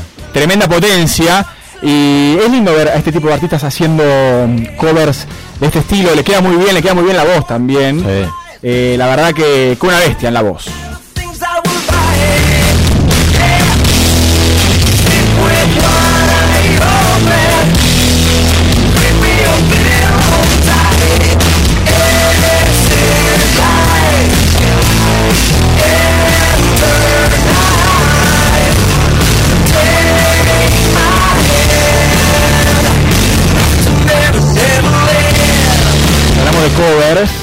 tengo que mencionar, me veo en la obligación de mm, comentarles una gran performance que hizo hace muy poco una de las más grandes artistas del globo. Esta sí que es campeona del mundo, ¿eh? A diferencia de estos yankees que, que ganan un torneo local y dicen que son los número uno. Miley Cyrus, que hizo un cover de Nothing Else Matters, también eh, de Metallica, con una potencia, una fuerza, un verdadero homenaje. La importancia de las de los covers, ¿no? Apropiarse de esa de esa obra. ¿Esta fue post eh, problemas legales o antes de Miley? Habrá sido después, ¿no? Esto es post, esto es hace muy poco. Sí, me acuerdo, por eso. Miley Cyrus, Nothing Else Matters, en Sinapuro. En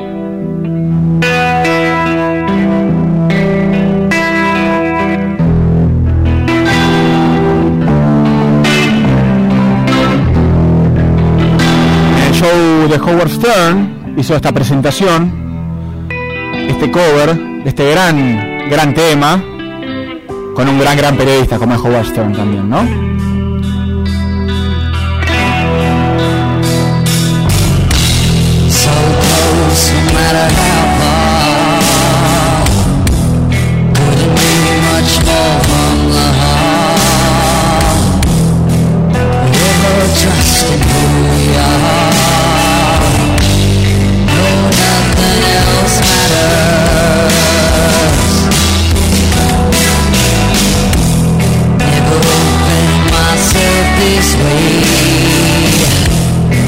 be lost. We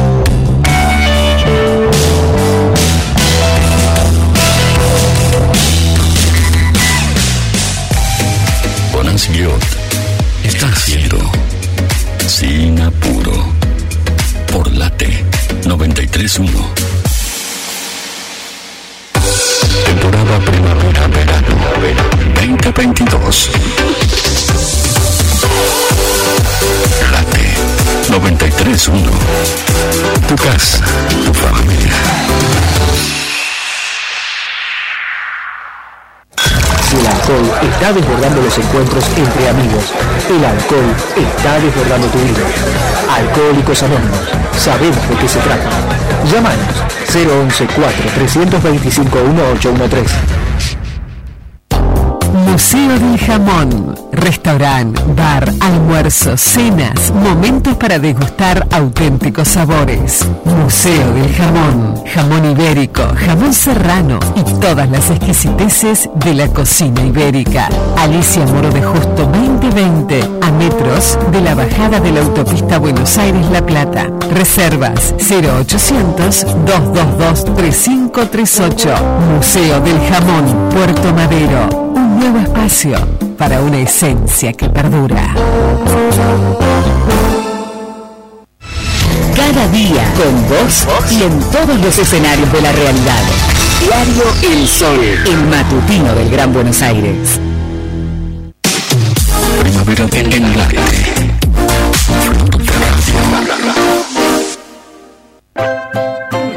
Si tu prepaga da mil vueltas cada vez que necesitas algo, vení a Prevención Salud. Sumate y descubrí otro tipo de prepaga. Prevención Salud de Sancor Seguros. La medicina prepaga que se adapta a vos. Superintendencia de Servicios de Salud. 0800 222 Salud. www.cssalud.gov.ar. Número de inscripción RNMP 1679. Alimsa, servicio integral de limpieza. Ingresa en alimsa.com.ar, teléfono 4787-9005. Alimsa, calidad y profesionalismo. Centro de Empleados de Comercio de Luján. En Alcina 1166. Teléfono 023 23 42 21 74. Centro de Empleados de Comercio de Luján. Cotillón Casa Alberto. Productos nacionales e importados. Cotillón Casa Alberto. El cotillón mayorista más grande del país. Cotillóncasaalberto.com.ar Clínica Independencia. Infraestructura y equipamiento tecnológico de última generación. En Luis María Drago, 5681, Munro. Clínica Independencia. Sindicato de Empleados de Comercio de San Antonio de Areco. Terminamos.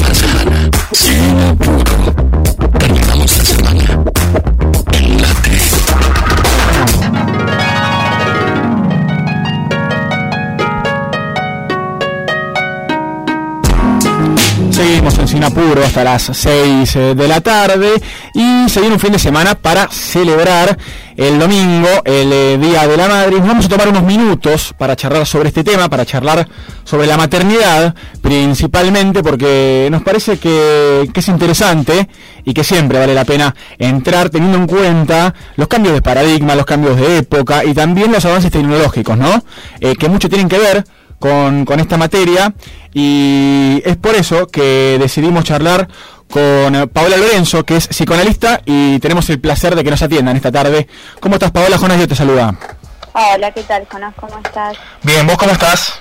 Bien, todo bien. Bueno, hablábamos eh, hace un ratito, ¿no? Cuando arrancábamos el programa, eh, qué íbamos a hacer para el Día de, de la Madre, qué íbamos a regalarle eh, cada uno también a, a nuestras madres y, y pensaba, ¿no? En, en la importancia, ¿no? Que hay hay detrás de este día y también, ¿no? De, de la figura, ¿no? De, de- de las personas que maternan. Sí, sí, recién decías esto de, de, de las tecnologías y de lo nuevo, no, no sé cómo lo habías pensado, ¿no? Pero como que se me vino esta idea de, de si madre hay una sola, ¿no? Porque, porque bueno, hoy no, no solamente están las madres biológicas, ¿no? Hay un- muchas, creo que ya todos nos dimos cuenta que hay muchas formas de maternar, ¿no? Sí. eh, y de ser mamás. Eh, no, pensaba, pensaba en eso, ¿no? Como que por ahí, un psicoanalista diría rápidamente, sí, madre y una sola, para bien y para mal, ¿no? Claro. Eh, pero no, ¿no? La- eh, creo que hoy ya, ya encontramos que, que no es una, una sola persona la que la que puede dar algo eh, tan esencial como lo que es una mamá, ¿no? O sea, Y sí, por- pero, eh, pero pensaba, bueno, el domingo se celebra el Día de la Madre, hay que decir que vamos a festejar a las madres. Claro, sí, ¿no? El día de la maternidad también, eh, como se le dice hoy en día, ¿no? Con ciertos cambios de paradigma respecto al, al tema.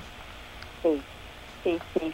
Ya que hablamos de, de tecnología, eh, bueno, vos hablás de, de lo que tiene que ver básicamente también con, lo- con, con la cuestión de los vientres subrogados y demás. Eh, desde la psicología, ¿qué, ¿qué lectura se hace de estos avances tecno- tecnológicos, de cómo van afectando a la sociedad hoy en día? Acá hemos hablado de un libro de Renata Salekl, que es eh, filósofa, y en uno de sus libros, El, El placer de la transgresión, habla y como que de alguna forma anticipa, ¿no? Un futuro que tiene que ver con, con muchas mujeres quizás eh, ricas, alquilando vientres de mujeres pobres y como que le da una, una vuelta social a esta temática. Desde la psicología, ¿qué, qué se observa?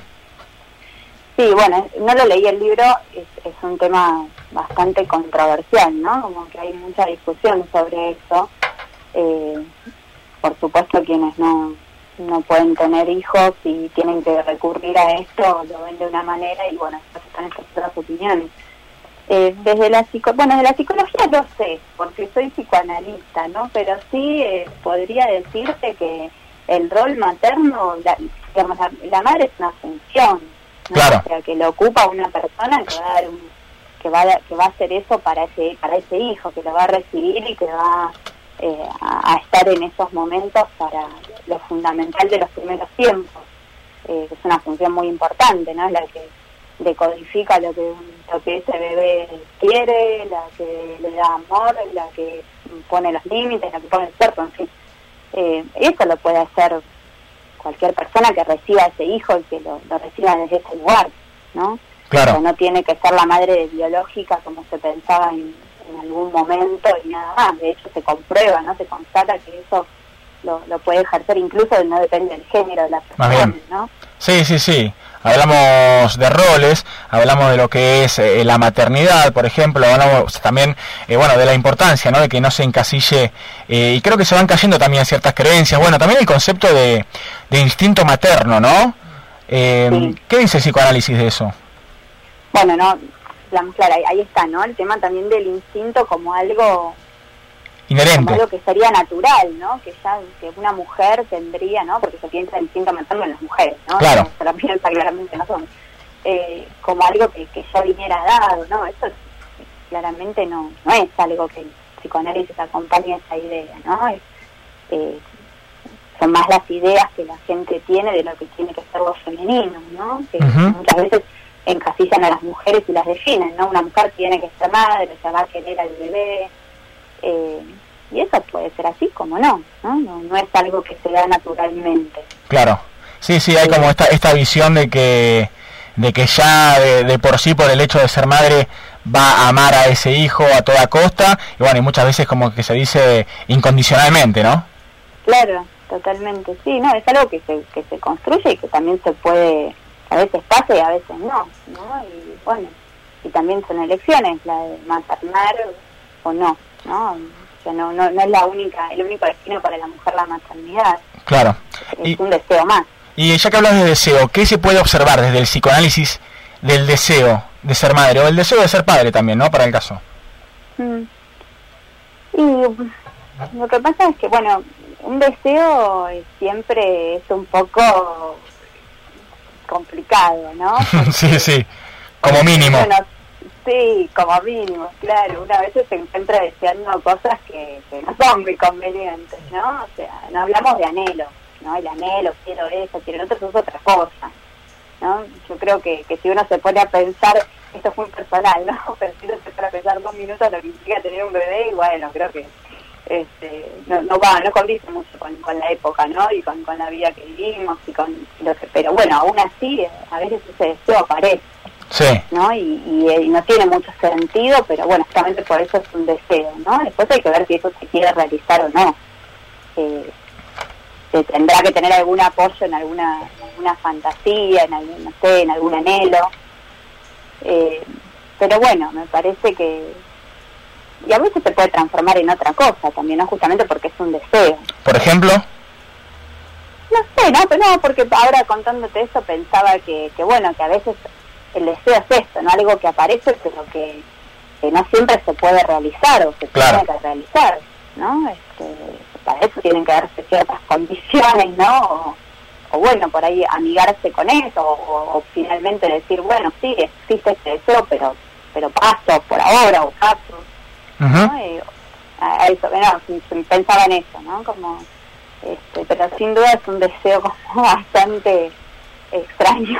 Claro, eh, les cuento a los que están del otro lado que estamos hablando con Paola, eh, Paola Lorenzo, ella es psicoanalista, estamos hablando mm, previo al Día de la Madre sobre la maternidad, ¿no? Sobre el rol también eh, de maternar y mm, hablando de psicoanálisis, justo lo leía a Luciano Lutero que, que hablaba del deseo, ¿no? De hijo y él eh, decía, en el deseo de hijo propiamente dicho no se desea un hijo, como con todo deseo, a través del deseo de hijo se responde a una demanda o expectativa. ¿Vos estás de acuerdo, Paola? Claro, sí, sí, es eh, bueno, es, es, es fuerte, ¿no? Leerlo así porque uno no, eh, por ahí no lo quiere ver de esa forma, ¿no? Como eh, es fuerte decir, bueno, pero en realidad no me quiso mí mi mamá, ¿no? O sea, quería, este, no sé, no se quería separar de mi papá y entonces, bueno, dijeron, vamos a tener un filho, ¿no? Este, bueno, un poco eso, ¿no? Como que habría que ver a que siempre el deseo es deseo de otra cosa o responde a otra cosa Claro. pero sí, por eso cuando hablábamos al principio, ¿no? De que el deseo tiene sus sus vericuetos, ¿no? No es tan lineal y tan tan lindo como como uno piensa, pero no por eso deja de ser algo que tiene su, su existencia, su valor también. Sí, también y, y su parte, bueno, psicológica muy fuerte, ¿no? Eh, Por lo general las, las personas gestantes, cuando, cuando atraviesan un embarazo, sufren un montón, ¿no? De cambios en su organismo, eh, en sus hormonas también, bueno, y lo que tiene que ver con la psicología, ¿no? Imagino que, que también aparte de esos cambios van cambiando con la época, digo, ¿no? Imagino que una mujer o una persona eh, eh, gestante no, no va al, em, a hacer terapia, digo, eh, por lo mismo que quizás lo hacía hace muchos años. No sé vos cómo lo ves, Paola, quizás estoy equivocado. Ah, pues, sí, es interesante lo que decís, puede ser, ¿no? Sí, yo creo que, incluso ahora que se está pensando más en todas estas cosas, ahí está un poco más abierto, ¿no? Que, a que las mujeres no sientan tanta presión, ¿no? Esto de la idealización del embarazo, ¿no? Como habla de las personas gestantes, de que, bueno, tiene que ser todo todo hermoso, y Sí. bueno, que la vida que llevas en el vientre, ¿no? Como que, bueno, ahora está un poco más normalizado. Igual hay algo que sigue ocurriendo, ¿no? Como la, la ansiedad que despierta el embarazo en una mujer eh, y cómo lo vive, o sea, por- más allá de que la época acompañe un poco más en, en- en que no nos exijamos tanto, cosas que siguen pasando, ¿no? Claro. Bueno, por ejemplo, la violencia obstétrica, ¿no? Algo que sigue sucediendo muchísimo. Sí, sí, bueno, claro, lo- eh, no, no podemos negar que esas cosas aparecen y refuerzan también cosas que ya de por sí le pasan a la mujer, ¿no? Sí, sí, sí. Con violencia obstétrica o sin, toda la ansiedad que una mujer siente durante el embarazo, el momento del parto, la culpa si algo sale mal, que siempre termina como de alguna forma echándosela a ella misma, ¿no? Eh, y que encima puedan ocurrir estas cosas donde de repente desde la parte médica no, no es protegida o no pasan las cosas como tendrían que, que pasar, ¿no? Con respeto y demás, sí, claro, refuerzan aún más todo eso, ¿no? Pero ya hay algo que de por sí eh, ya es angustiante y, y difícil, ¿no? De atravesar eso, porque, bueno, es, es un cambio bastante importante, ¿no? Claro. Sí, eh, además estaba, estaba pensando, estamos hablando con Paula Lorenzo, psicoanalista, sobre, sobre la maternidad. Eh, ¿qué, qué es también, no? Eh, cambiar algunas, algunas cuestiones como por ejemplo entender que hoy en día algo que antes era impensado, eh, que también puede haber eh, hombres embarazados, por ejemplo, ¿no? Una- un, un hombre trans, por ejemplo, eh, que también puede llevar adelante un embarazo. Y hay, hay todas cuestiones que todavía, que todavía nos cuesta entender un montón. Bueno, ya que mencionábamos el tema de los vientres subrogados y demás, hace muy poquito Luciana Salazar salió a, a hablar y a aclarar ¿no? esto que había dicho hace muy poquito eh, respecto de, de su maternidad, ¿no? Y que dijo que tenía cuatro nenas congeladas, ¿no? Eh, Ah, lo dijo así. Sí, sí, lo dijo así. Por los, em- por los embriones. claro, por los embriones. Digo, también hay un, hay un tema con todo esto. Sí, sí.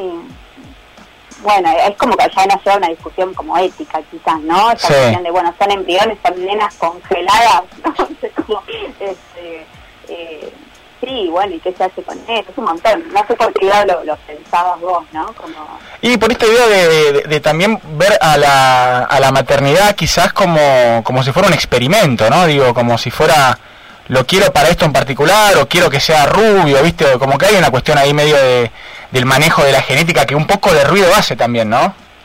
Sí, sí. Bueno, ahí me parece que, por ahí se me ocurre ahora, ¿no? Que, que quizás habría que separar o, discernir entre algo que es un deseo y cuando ya empieza a meterse un poquito más algo más este, narcisista, ¿no? O sea, no es lo mismo la maternidad o, o querer maternar o paternar que querer tener un hijo Mirá, o que tener un hijo, ¿no? Este, no sé desde qué lugar lo puede pensar alguien que se, no, quiera juzgar tampoco, ¿no? no, no, más bien. Pero digo, este, ya este, pensar en esto de, de, de los ¿no? como la cuestión más, más mercantilista, ¿no? De, de, Sí.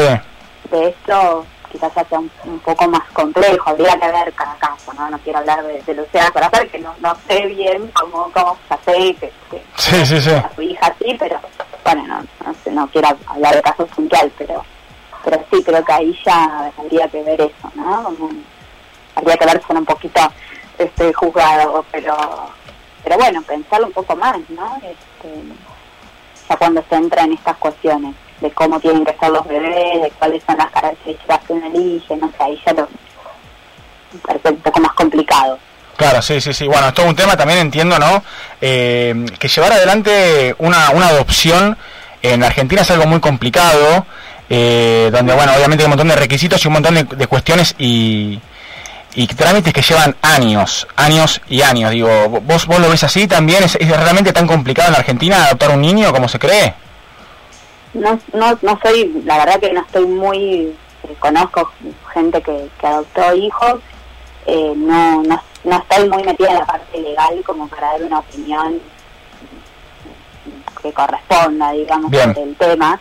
Sí, bueno, hay, es algo, ¿no? Como si la gente cuenta esto, no quiero decir, no, no es mi, mi- digamos, en, en- lo que estoy. de expertise, claramente, sí. Sí, claro, pero pero sí, por ahí volviendo a lo que hablábamos antes, esto de que eh, de alguna forma el hijo siempre se adopta, ¿no? O sea, siempre hay que filiarlo, ¿no? Ese, bebé que viene o ese niño que viene, hacerlo hijo ya también es, es parte de otro otra historia, ¿no? Sí. O de lo mismo. Puede ocurrir o no ocurrir, sea un hijo biológico o, adoptado, ¿no? Sí, sí, y también tratar de resguardarlo, ¿no? De algunos peligros que, que uno ve en día que tienen que ver muchas veces con las redes sociales, ¿no? Eh, con el bullying, con, bueno, obviamente contenido que quizás eh, puedan acceder un niño o una niña que resultan ter- terminando peligrosos. Bueno, esta semana hubo un caso muy conocido en Merlo, ¿no? Eh, de dos chicos muy jóvenes que, asesinaron a otro chico y, lo, y- lo- o sea fue un desastre lo que hicieron la verdad. Después hicieron conocidos los chats y demás. Eh, hay una cuestión con la violencia también muy fuerte y, también bueno tratar de, contener no de alguna manera estos pibes que evidentemente no tenían eh, la contención necesaria no pero hay una cuestión con la violencia también que creo que está que está como muy exacerbada. No sé si vos Paola también lo notás o, si desde el psicoanálisis o desde la terapia también se nota algo así eh, por estos tiempos. Sí, sí, claro, ¿no? Que estamos como todos un poco así, este, y, y hay como esta cuestión violenta y segregacionista y, y del odio y demás, ¿no? Bueno, es el tema del que hablamos todos todo el tiempo. Eh, bueno, la función de la madre es como más de- al nivel del, del amor y del odio también, no del odio diría, pero sí de, de los límites, ¿no? Sí. Sí, del borde. Sí, de hecho, alguna que otra vez, eh, perdón Licha, sé que ibas a preguntar, pero escuché por ahí, eh, eh, no sé si digamos será tan así, ¿no? Pero que, que un bebé, cuando nace, digo, necesita, ¿no? Del cariño, del amor, del afecto, ¿no? Si no, eh, puede traer consecuencias malísimas, ¿o no?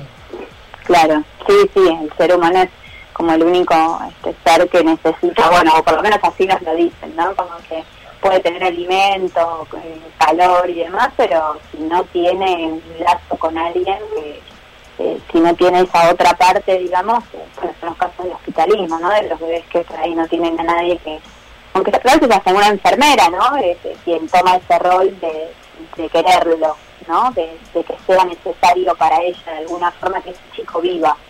que ese bebé viva, ¿no? Y con eso ya es suficiente, además del alimento, por supuesto.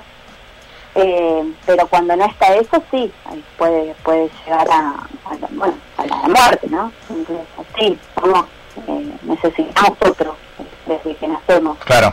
Sí, sí, y se ahí es donde, esa es la función de la madre, ¿no? O sea, Claro. si- no importa el género que tenga, ¿no? Como esa es la función que va a ocupar el que el que, el que, el que, re- el que reciba ese bebé.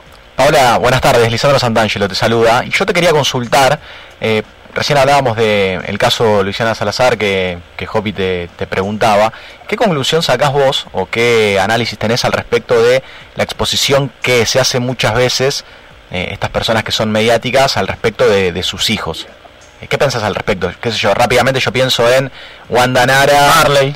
Marley, bueno, Wanda Nara y, y toda esta no sé, pero hasta incluso esta idea de que el hijo nace y rápidamente ya eh, los padres o los que son famosos quieren que eh, antes que otra cosa ya tenga un usuario en Instagram, por ejemplo. ya están expuestos. Claro. Sí, hay algo de la exposición que quizás hace ruido, ¿no? Pero no creo que eso diga de si ese, de si ese estatus, de si ese hijo es hijo o no de, de esa persona, ¿no? Que está afiliado. Eh, eh, no sé, no no quiero juzgar. Creo que también hay todo un, todo un, eh, un mundo que de, de- de esto de los medios de comunicación y demás que tiene como otra... Eh, Otra dinámica, ¿no? no podría decir, porque no conozco el caso, ¿no? Pero no podría decir que son gente que tuvo el hijo para eso. No, no, sin duda, No me parece, quizás lo sea, no lo sé, ¿no? Pero digo como que eh, creo que, que, no sé, pensaba que de repente un padre se angustia por el hijo, ¿no? Una madre, quiero decir, este, cuando ya hay una hay algo que, que moviliza de esa forma, no sé, no, no, eso.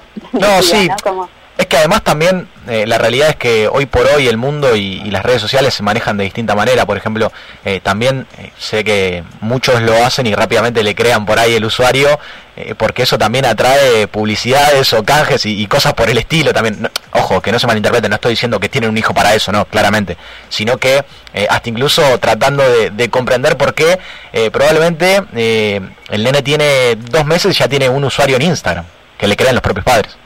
Claro, sí, sí, es verdad. Sí, puede ser que tenga esos fines, ¿no? Como de la ganancia. Pero bueno, no, no creo que eso diga No, claro. la relación, ¿no? Porque eh, muchas veces quienes hacen las cosas de una forma más prolija o, o más eh, ideal, por de alguna forma, este, bueno, igual faltan en otras cosas, ¿no? Y, Sí. No sé. eh, La verdad, eh, Paola es Paola Lorenzo, con quien estamos hablando. Ella es, psicoanalista y nos tomamos algunos minutos para charlar sobre la maternidad, para charlar, bueno, obviamente, como comentábamos, sobre los cambios de paradigma que hay respecto a lo que es ser madre, a lo que es ser padre, a lo que es paternar, a, lo que es también llevar adelante lo que es el rol de la madre, Licha. Sí, nosotros acá siempre, Paola, recomendamos muchas series o documentales o películas. Y aprovechando el caso de, de maternidad, ¿tenés alguna recomendación así para, para pispear este fin de semana de, de alguna película que te haya quedado bastante el rol de, de determinada madre, una linda historia para, para recomendar que se te ocurra ahora? Eh, película no, pero ¿le puedo recomendar un libro? Sí, claro, claro, también. Eh, hay un libro que, que me gustó mucho, se comentó mucho ese libro, no voy a decir Sí. la original, pero pero que me gustó mucho, que se llama La única hija de Guadalupe Netel, que, que habla un poco de, em, de cómo la madre no es, eh, di- digamos, como que, que cambia un poco esta idea de que madre hay una sola, ¿no? Son mujeres que van encontrando eh, otras personas a quienes maternar, ¿no? una, una niñera que de repente eh, toma a ese bebé que cuida de una forma muy especial, eh, una vecina con el vecinito, ¿no? Una mujer con el vecinito, una hija del vecino, de la vecina, y, y que encuentra otra forma de hacerse compañía y de vivir y de, y de vivir la maternidad. Sí, sí, lo ubico. Eh, Ubico la ubico el libro, hubo una adaptación, en realidad no, no leí el libro, pero vi, vi la adaptación eh, en el debut de Maggie Gyllenhaal en la dirección de esta película tan buena que se llama La hija oscura. No sé si la pudiste ver la peli, pero está muy buena también. sí, pero eso es, un- es otro libro, me parece, La hija oscura, ¿no? Vos decí- o vos decías que era ese, no. Ah, debe ser eh, una adaptación de otro libro. Eh, porque esta, esta es de Elena Ferrante, la, la que vos me decís, el libro. No, es de Guadalupe. Ah, ok, ok, pensé que hablabas de eso. La hija oscura es de, es de un libro de Elena Ferrante, que excelente también. Creo que también habla un poco de eso, ¿no? Sí, sí, por ahí se mete un poquito más en, en- en una relación por ahí más conflictiva en- entre madre e hija, pero, pero está muy buena también. Sí. Bueno, ¿puedes eh, re- eh, recordar el libro, cómo se llama?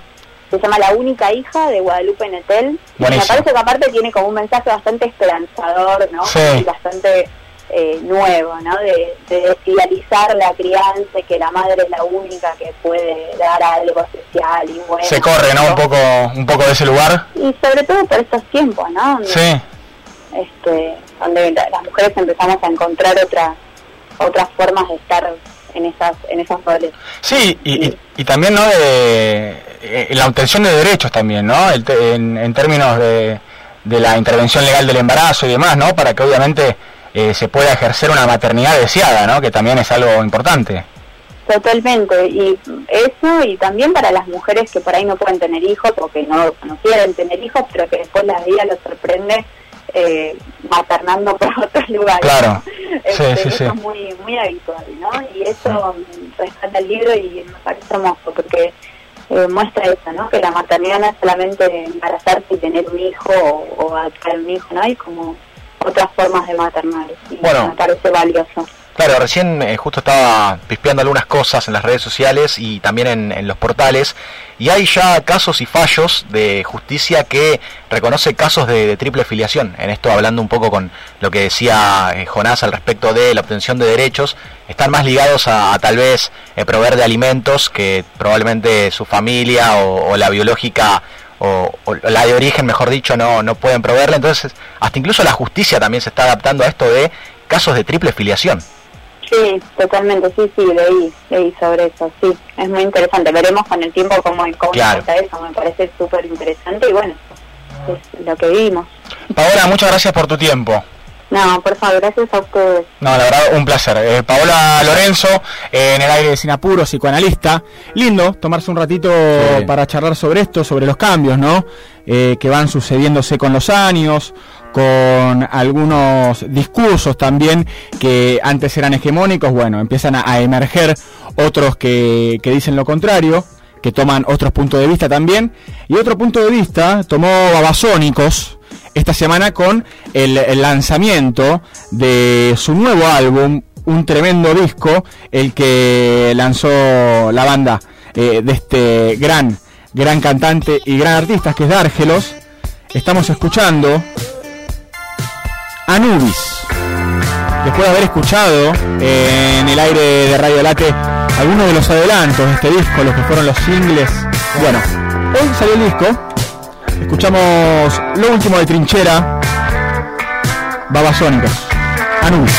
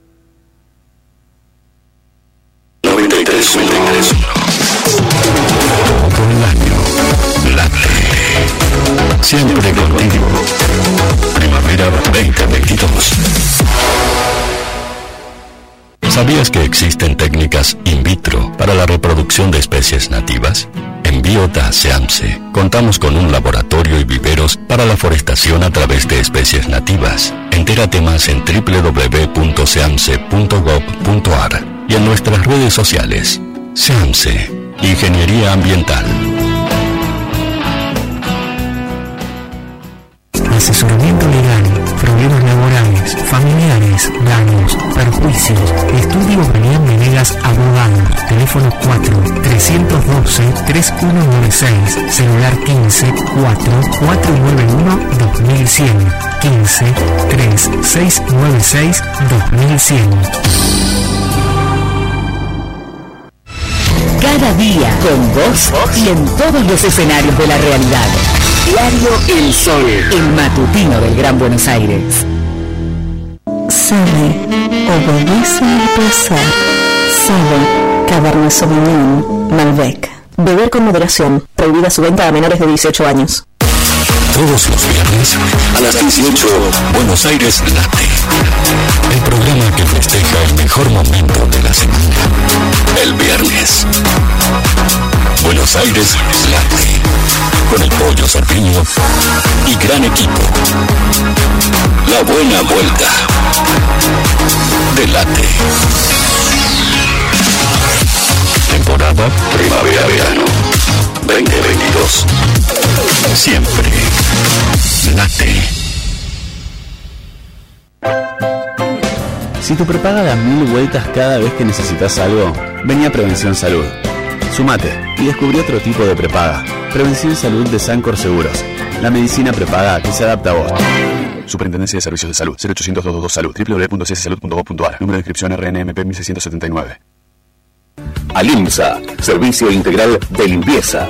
Ingresa en alimsa.com.ar, teléfono 4787-9005. Alimsa, calidad y profesionalismo. Centro de Empleados de Comercio de Luján. En Alcina 1166. Teléfono 023 23 42 21 74. Centro de Empleados de Comercio de Luján. Cotillón Casa Alberto. Productos nacionales e importados. Cotillón Casa Alberto.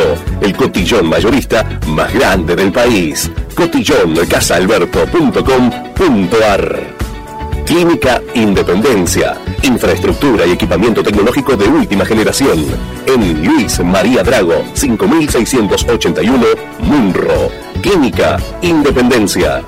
Andar, obra social de viajantes vendedores de la República Argentina. Planes de salud para empleados en relación de dependencia, monotributistas y particulares. Solicita un asesor comercial al 0810-345-0184. Superintendencia de Servicios de Salud 0800 72583 www.sssalud.gov.ar RNOS 122104 RNNP 1252 Bonanza Griot está haciendo Sin Apuro por Late 931.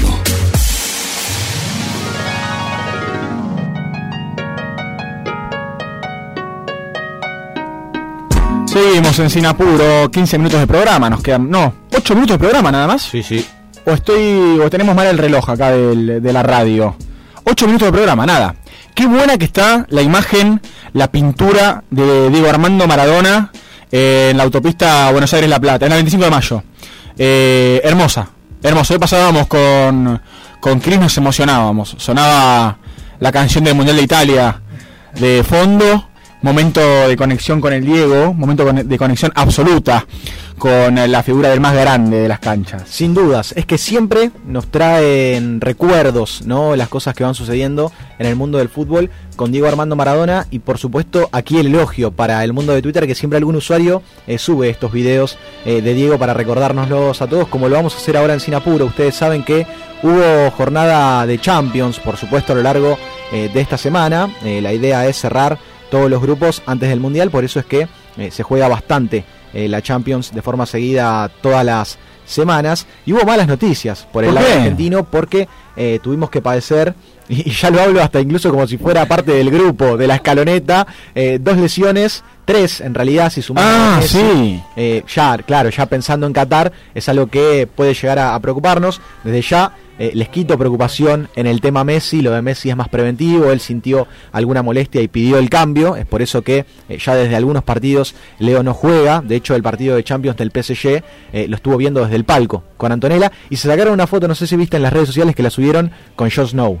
Mirá, ah, sí, con, con el gran actor. Claro, muy colorido por ese lado, pero eh, voy para el lado informativo porque la lesión de Dybala, después contando la de Di María, entre la de Di María, Messi y la de Dybala, la de Paulo eh, probablemente sea la más grave y que además eh, desató mucha atención porque Mourinho en conferencia de prensa dijo que eh, lo de Paulo Sí, directamente es- era grave fuera. que estaba fuera de todo el año para la Roma. Esto vale aclararlo, lógicamente paralizó muchos corazones.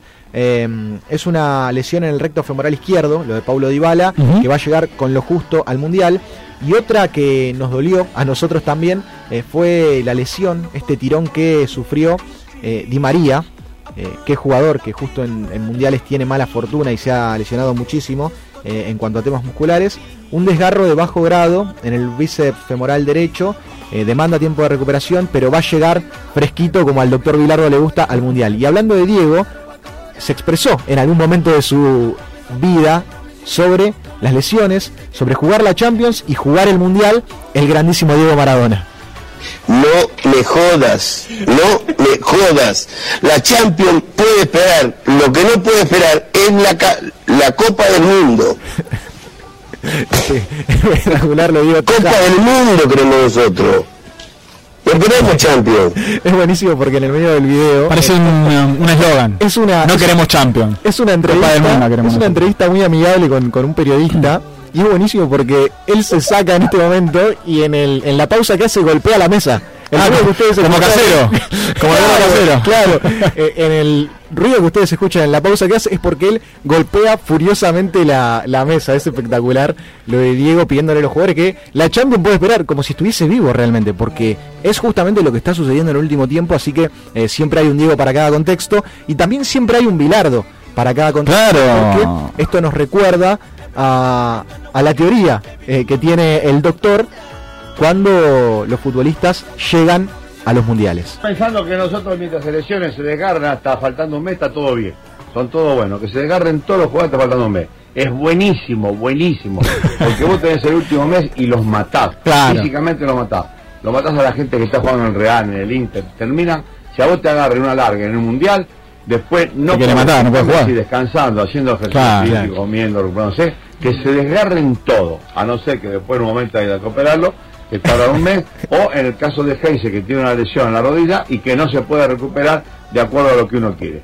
Porque puede estar con dolor en los partidos, no puede tener la movilidad de la rodilla que tiene que tener. Después que se desgarren todo, hasta faltando un mes. Un mes los matás físicamente a todos y especialmente ya a largo. Bueno, lo que explica es que es clave, si hay un momento para que un futbolista argentino le suceda lo que le pasó a Dybala o a Di María, es este. Ahora, si ya entramos en... O sea, Bilardo estaría contento. Sí, es que si tenemos 15 días más y esto Está sucede, contento.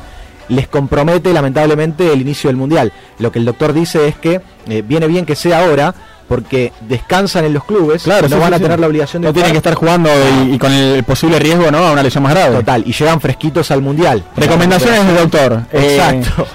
tengan La receta- tirones. la receta del doctor. Desgárrense para, para la época previa al mundial.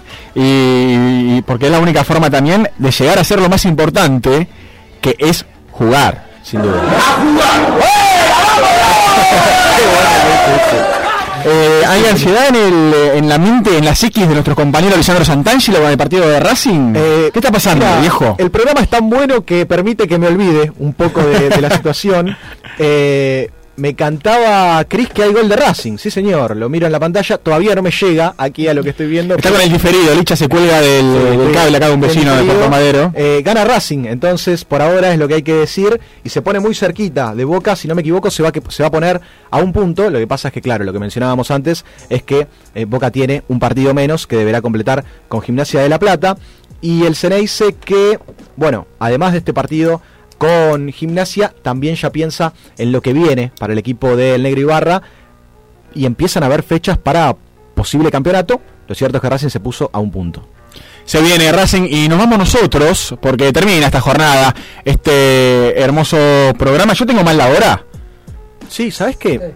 Son y 59 o son y 52. No, son y 59. Ah, son y 59, se termina este programa. Sole me, Sole me dice, no, quédense un rato más, que la masita tan rica, quiero, quiero festejar, quiero seguir de joda con ustedes y con la música también, porque vamos a celebrar este domingo, ¿no? El, el Día de la Madre y le deseamos un hermoso fin de semana a las madres del otro lado, a todas las personas que maternan también y obviamente con mucho, mucho amor, ¿no? Madre Santa se dice muchas veces y a Santa Salud escuchamos cuando nos despedimos de este hermoso programa, escuchamos a esta artista española haciendo. Magshot es la foto que te sacan cuando cometes un delito, ¿viste? Ah, sí. Con la con, con el cartelito en la mano, ¿viste? Ah, no sabía, muy bueno. Eh, ese es el Magshot. Muchas gracias, Sole Cook. Feliz cumpleaños también para vos. Y un buen fin de semana. Gracias, Kirin Leñani, en los mates. Y también atentamente escuchando como a la audiencia del otro lado. Gracias, Lisandro Santangelo, por esta hermosa jornada. Un placer, hasta el próximo viernes. Nos encontramos la semana que viene para más de esto que hacemos y que lo hacemos sin apuro. Rocas, llega mi sangre al escuchar a mí Biggie Baba cura mi alma rota, da el sabor de boca Y hoy se nota, si te hacen la pelota Quieren descubrirme oculta nota. Talento de pasota en medio de la flota Pero con instinto de orca, con instinto de orca. Whip it up, whip it up, it is. Whip it up, whip it up, ¿qué es? Whip it up, whip it up, none of Magshot, Magshot, sociedad de mierda me increpan sin parar. No ven que mis rimas son mi clock, ah, hip hop non-stop, aquel Larry fuck. Huh. Magshot, Magshot, sociedad de mierda me increpan sin parar. No ven que mis rimas son mi clock, ah, hip hop non-stop, aquel Larry fuck. Whip it up, whip it up, it is. Whip it up, whip it up, ¿qué es? Whip it up, whip it up, nada sin mis that and fresh. Tengo el hipotálamo bien atento. Tal como para diferir del resto. Busco mundo abierto, que no sea difícil ser directo El precio de soñar será frustrar el intelecto. Debo mantenerlo recto. Todo. Cuestionar mi interior contrapuesto De todos modos. Whip it up, whip it up, it is. Whip it up, whip it up, ¿qué es? Whip it up, whip it up, nada sin mis friends. Whip that bien fresh.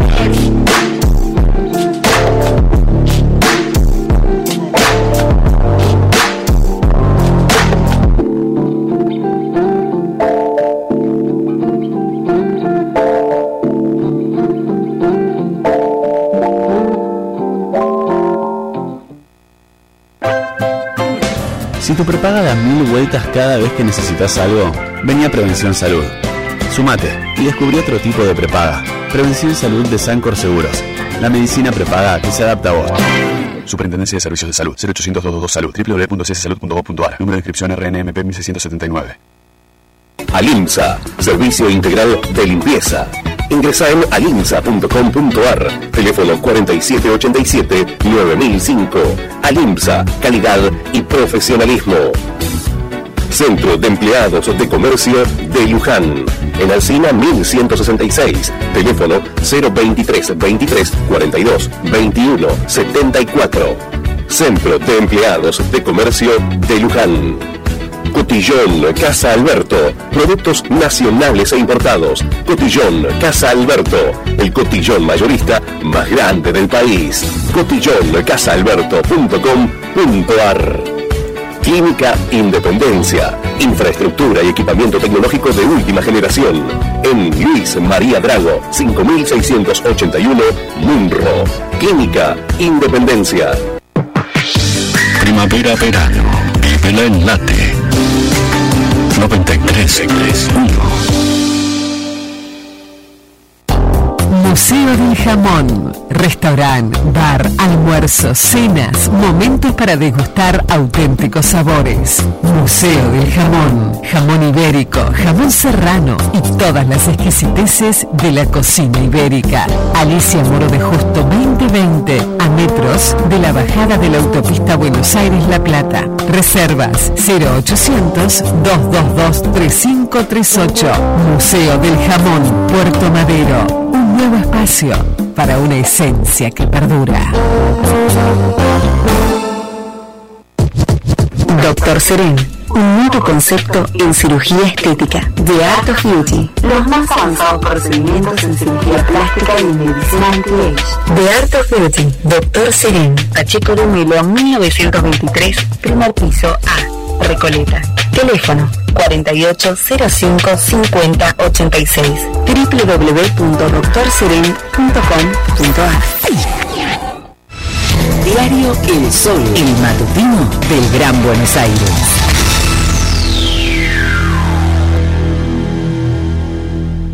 Somos Late. Tu casa. Tu familia.